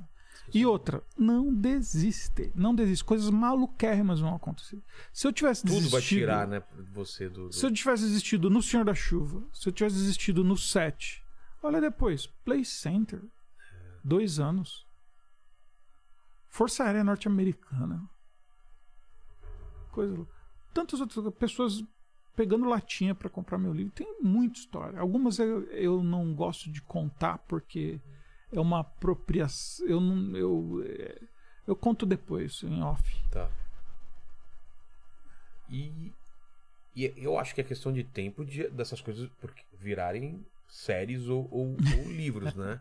Ou você já tá em alguma coisa em andamento? Porque. Tem coisa. Ah, tem Audiovisual? É, porque tem. uma demanda tão grande por, por, por conteúdos novos e bons, e é impossível que ninguém olhe e fale, vamos fazer uma série ou vamos fazer um, um, um filme pra streaming, né? Pra cinema eu acho que tudo bem, era uma época mais difícil, mas agora É. tem uma demanda muito grande, Tem, né? tem sim. Autoria, Dona Alessandra, É? senhora dos direitos autorais, cuida de tudo Pô, mim. que bom. A, a- a Alessandra Ruiz é uma pessoa que você deveria trazer aqui. É, ela, ela- é uma agente literária brasileira que está com grandes nomes. É assim. mesmo? Ela, é, ela é incrível, assim. Quer falar de, de literatura indo para audiovisual? Chama essa mulher agora. Muito. Não só isso, só como a questão de divisão dela, de como o mercado se transformou e estava se transformando tanto. Da necessidade. Dez anos atrás, você não precisava de um agente literário.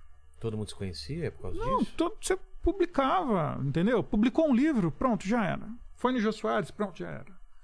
É, tinha isso, né? Tinha isso, tinha Jô isso. Soares, pronto. Pronto, chegou. já tá feito. É, fui ao Jô duas vezes, mas é o que eu falo hoje, cara, ir no- a um podcast que nem tá aqui hoje pra mim, a outra coisa, gente.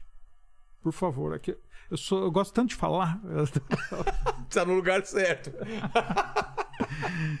É, Porque é um nunca- defeito, porque Lembra? parar, escutar. Televisão você não ia ter um espaço. O bom de podcast é isso, que a gente dá pra gente conversar sem ter televisão aqui mas é dizer, dizer ao Lene, pô, obrigado, cara, a gente se organizou, é, as datas, e foi, pá. Mas, cara, eu sou tão agradecido de estar aqui, sério mesmo, sério mesmo. Obrigado. Porque irmão. falar de literatura, é, tem tanta gente que quer ouvir, É, tem tanta gente que quer ouvir, cara. o pessoal pede demais aqui. E e poder conversar e pô, hoje, hoje, hoje eu falo para Alessandra, prefiro mil vezes ir num podcast é, destacado e tal do que ir no Bial. Que lá é um tempo menor, né? Não, é, pô, coisa de TV que eu já fiz assim, você vai lá, entra, pá, senta, pá, pá, pá, pá, tchau, tchau, tchau. Quando você vê, você já tá no avião de novo. Chega na, mas o que que aconteceu? Mas o que que eu falei? É, Pô, tem pré-entrevista, tem tudo. é. É outro, é outro, são outros tempos, né? Graças Ah, a Deus. cara, graças a Deus. Mas eu já fiz um convite pra você, pro Dudu Sport e, e pro, pro Afonso Solano, pra gente reunir os três aqui que são expoentes dessa. Todos os meus amores. É, ele já viu. Todos toparam, é só achar, bater a agenda com todo mundo e fazer um papo sobre essa literatura fantástica, né? E fantástica não é que é muito boa. E olha, é. por favor, ó, essa misoginia aí. Vamos botar mais umas duas minas aí no Então rolê. veio, veio o Dracon, a mulher dele aqui. Você tá, sabe- Conheço, conhece, conheço. eles estão morando nos Estados Unidos. Sujeira mais, mais gente pra gente. Não, hein? eu tô, trago. Eu Fala vou, aí. vou- eu vou sugerir. Aí Tem de traz. cabeça já algumas? Não, eu vou pesquisar. Pesquisa e manda pra gente, por favor. Vamos trazer nesse rolê, vamos, vamos, Vamos. vamos misturar aí cinco. Não, é que aqui cabem três, Aí, entendeu? ó, tá vendo? É, só Não vai trazer nenhuma mulher. Aí, ó. ó. É, eu, eu- não, mas pera lá. Eu tô falando de quem já veio, eu faço uma mesa. Elas podem vir sozinhas, serem entrevistadas. Vou indicar pra você. É, e depois a gente monta uma mesa de três mulheres, olha só. Maravilhoso. Tem Fechou? que fazer isso aí mesmo. Mas como os três já vieram, eu já queria esses três que são os que eu que eu, pô, eu conheço, né? Já vieram aqui, foram papos muito legais e eu acho que tem a ver, né, esse papo, acho que vai ser muito legal. Agora, o papo com, com o Dracon também, vejam aí que foi muito legal, eles estão fizeram Cidade Invisível, né? Vários projetos. Ah, e pô. dormiram muitas vezes lá na minha casa, É lá, no meu, lá no meu sofá, já em Osasco. Verdade. Churrascão na laje. Você foi meio que o, o primeiro, acho que foi, né? O que deu origem à série, sabe? É... Quando eu cheguei aqui só era mato. A mulher falou. Exato. A mulher falou: não gosto de literatura de terror no Não Brasil escrito por existe brasileiro. isso. Não tem, agora você vai ver. É, E sabe, ela me contratou depois. É? Foi obrigado. Porque isso que é engraçado, né, cara? Não. Você poderia guardar aquele não como uma resposta definitiva. É, realmente não tem, porque você vai ver mesmo na prateleira, não tinha nenhum É. autor de sucesso, nada, né? Aí voltar pra casa e falar: ó, sério que não. Paulo Coelho é um cara que ajudou muito também a li- é, é, literatura brasileira, né? Fora do Brasil Sim, sim. e tal. Tem, tem várias pessoas, você, o, o, o Paulo Coelho, tem várias pessoas importantes para quebrar esse, esse ciclo, né? De, de que não dá para para ter autora desse tipo, né? Exato, e para e construir uma obra e estar trabalhando todo dia, levar isso como profissão, me dá um- uma bronca quando você vai abrir conta ou coisa lá, profissão. Escritor. Nunca tem, você fica lá girando É, o não negócio. tem. Não tem lá, escritor. Não, não tem isso. Isso é uma outra pergunta não que eu, eu queria te falar. o- Depois de quanto tempo você começou a viver da literatura? Porque você tá- Depois do quinto livro. É? De- Deixa eu tentar calcular. Não é fácil, né? São uns três anos. Não, não é. Não é. Não, Não, é aquele negócio de filme que você vai ver no filme americano, do cara faz um livro, é sucesso, e o cara vai viver de royalty, e aí fica pirando no segundo livro, mas ele já tá rico. É, É, não é é fácil, complicado. É, Ainda mais é- por ser em língua portuguesa, é- né? Conforme você vai formando o volume de livros, é, tem esse fator também, né? O volume de livros, aí você vai tendo um esteio de royalties que são com, seus, com, seus, com a sua backlist, Que né? vai pingando, né? de Exato. tudo, né? E sempre que você solta um livro novo, a sua backlist pega fogo de novo, entendeu? Ah, tem essa, né? Tem essa. Aí é, aí, é- aí é que tá o lance. E você ganha bem, ganha bem. Quando você tá escrevendo, tá produzindo. E mesmo depois de toda essa tecnologia, ainda continua com esse teto de 10% pro autor? De royalties? Em Ou livro muda? impresso, sim. Em livro, em e-book não, né? E-book é diferente. Ah, é? Como é. que é? Eu não sei. Mas quando vai pro e-book, é melhor o autor vender por si mesmo. Nem sabe? precisa de uma não, editora, Não né? precisa. É, é que o autor tem o fetiche. A gente tem o fetiche de querer o livro Físico, é, né? físico É. e outra, lançado para uma editora e o sonho de estar lá sentado numa noite de autógrafos e ver o seu livro na, na vitrine. A vitrine mudou. A vitrine agora é a first page de uma Amazon, do- É. entendeu? É algoritmos agora. Sabe, você pode viver de direitos autorais e, tipo, ninguém nunca te viu, entendeu? E é possível. É possível. Escreva, escreva, escreva, escreva. Olha o conselhão do tio. Então. 30 páginas. Escreva Mais. contos. Dá mais, mais, mais dicas Não, além dessa. contos de 30 páginas. Começar? É, co- comece Não, com te- contos não vai pegar 30 um páginas. livro enorme, uma saga, né? De seis livros. É, Começa com é, contos. não, né? eu tô dizendo pra você publicar na Amazon, publicar nos digitais, entendeu? E é fácil a publicação pela Amazon nesse esquema? Muito, Ah, é? muito, muito, muito. E você Tem pode prêmio, publicar tem- tem agora premiação uma novidade. no- Não é tão novidade, não. É, a Amazon permite você já escrever séries. Esse livro é de uma Como série? assim? É. Você escreve séries. Ah, você é? escreve Um- o livro um em séries. Você- exatamente. Faz Poxa. parte. de Você cria lá uma série, nome tal, aí vem com, com contos de 30 Você páginas, precisa 30 ser páginas, 30 aprovado páginas. por alguma...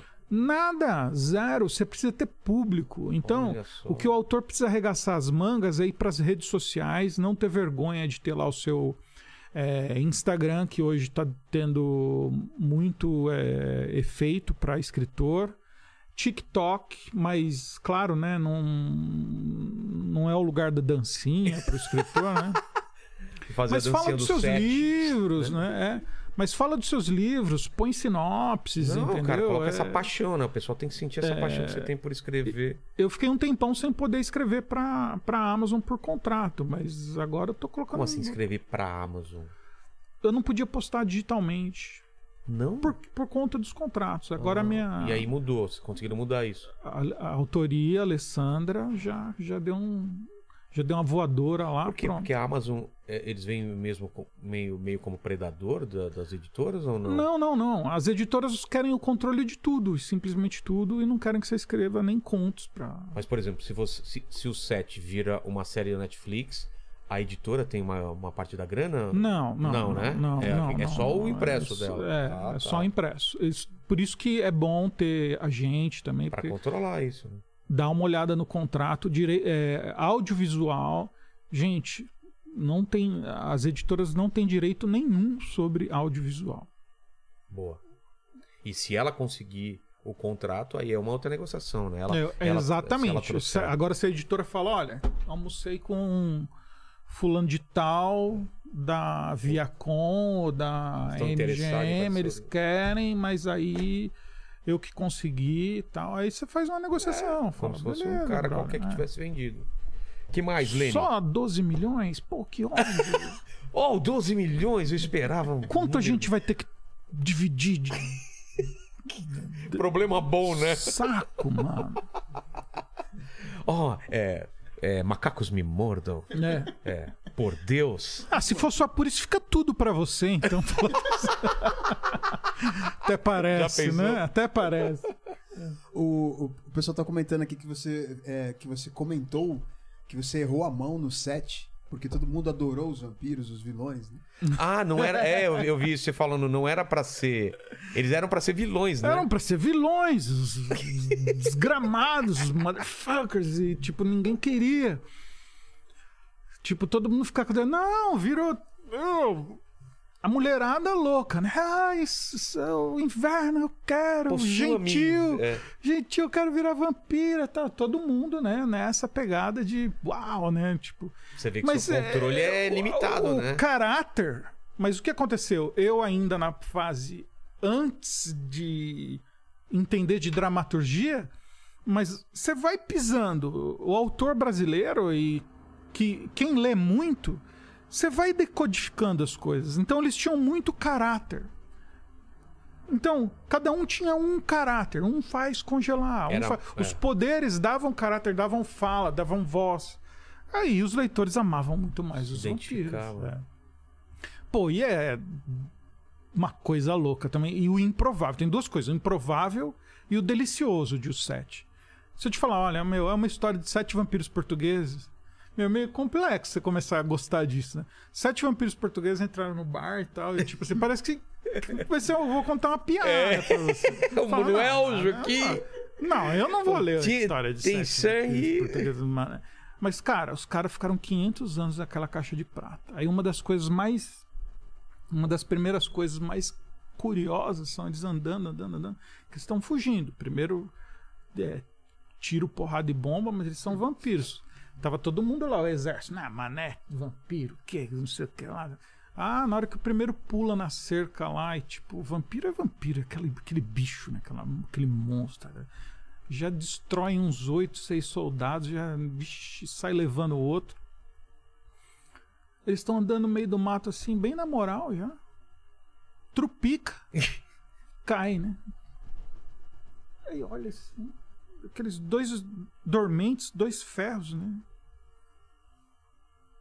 Vai pra lá, vai pra lá. E fica olhando pra. Mas que que é isso? É um trilho de trem. E 500 anos atrás não tinha trem. Eles ficam olhando pra aquilo assim. Caramba, de repente aquele barulho. Aí vem vindo uma. A Locomotiva. diesel, uma locomotiva a diesel. Eles ficam assim. Caralho, o que, que é isso? E eles sobem.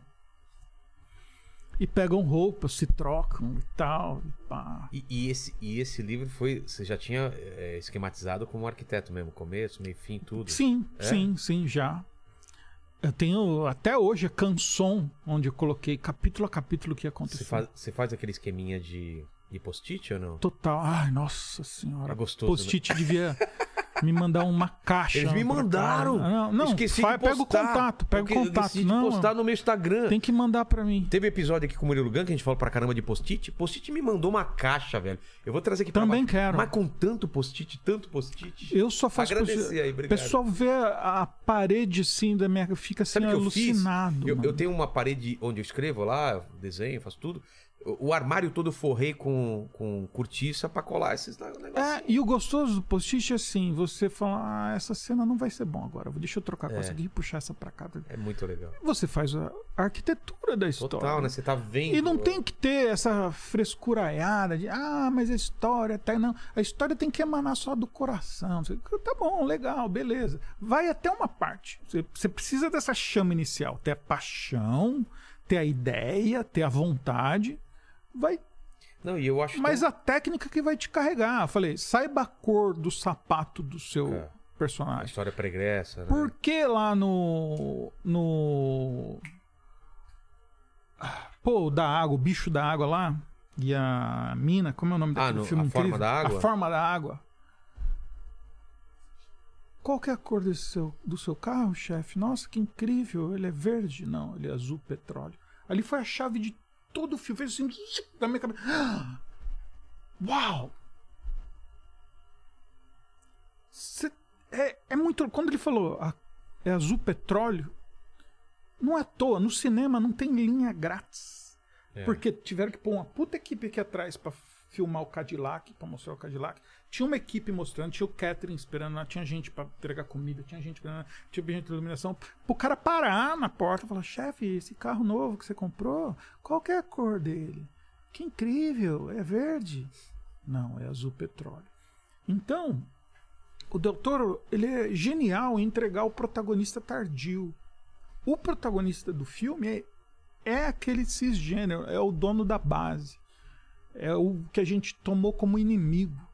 Toda a história roda em torno dele. Aquele dedo podre dele, que é o bicho morde, o bicho não morde, É. e fica podre. Aquilo não vai se sarar nunca. Aquilo significa que o homem branco cis que é, Profanou. abusa das minorias acabou. Tá morrendo, tá podre. O carro é azul petróleo porque tirou o bicho lá da água do petróleo pro petróleo. Veio da onde? Da América do Sul, veio catar aqui os latinos. E ele é racista com a funcionária negra. Ele é Misógino. misógino, tem problemas com a esposa, mas eu tô dizendo, ele ab- abusa da, da protagonista. Quer dizer, tudo que vai pra história, saiba, saiba a cor do sapato do seu personagem. A cor do carro não podia ser outra. Tinha que ser azul petróleo, porque tá falando de petróleo, é um carro que ele comprou Cadillac, lá que ele pisa, que bebe o quê? Petróleo. Diesel, gasolina pra caramba. É incrível você ver o maquinário. Tem um, tem um negócio por baixo da história que é maravilhoso. Ah, meu Deus do céu. Fale, Leni. É, tem uma aqui do Adilson Aguilar. Ele fala assim: como que uma pessoa que nunca escreveu nada começa? Tem que estudar técnicas de escrita? Como é que ele. ele- Nunca escreveu nada, nada, Nada, ou. nada. Ixi. Cara, deixa essa energia cintilar na sua cabeça. Busca a história que você quer contar. Pensa o que seu personagem precisa se transformar dentro da sua história. As pessoas amam histórias de transformação. Escreve. E nem pensa muito nisso no que eu tô falando agora, não. Se você nunca escreveu nada na vida, só escreva. Escreva, põe pra fora. Põe pra fora. Uma página por dia, até você conseguir três páginas por dia. Depois pensa começo, meio e fim. Começo, meio e fim é uma maravilha. Porque se você fica perdido, você vai pra onde você sabe que você vai. Você pula cinco capítulos, escreve outro. Só escreve.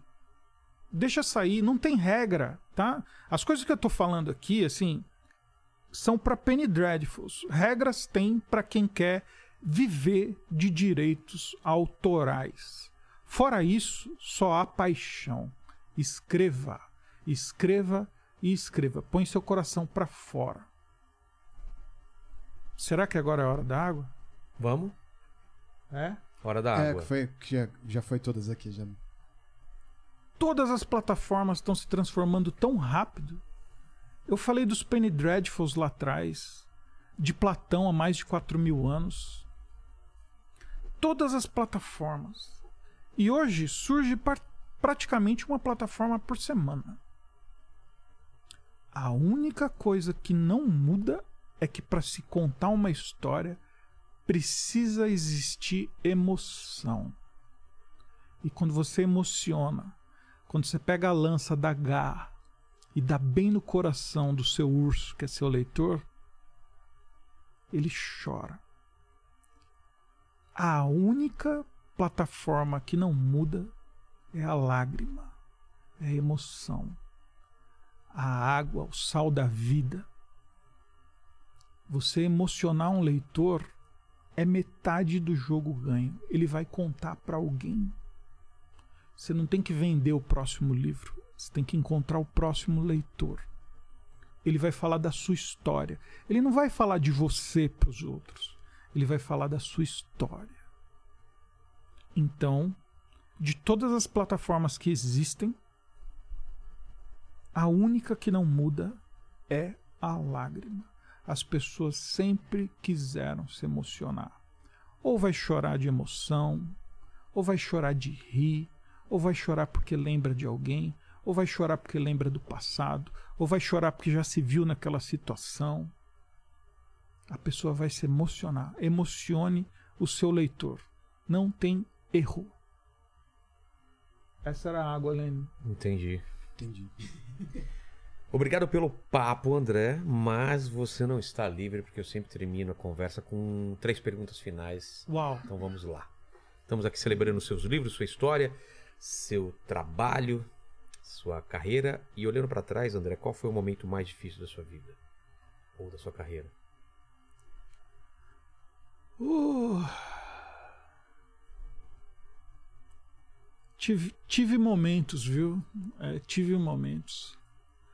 Esse, esse da cirurgia foi um tempo difícil, mas olha no que se transformou, né? Escrevi É. meu primeiro livro lá no, no caderno. É, Começo de casamento também é sempre uma, muito jovem. É muita luta, né? É muita luta, muita luta. Mas é bom, cara. A vida é boa. Sabe? A vida é boa. É, os momentos difíceis são bons pra gente lembrar. E aproveitar com maior potência os bons momentos também. E vou te contar. Tive um momento difícil muito recente, cara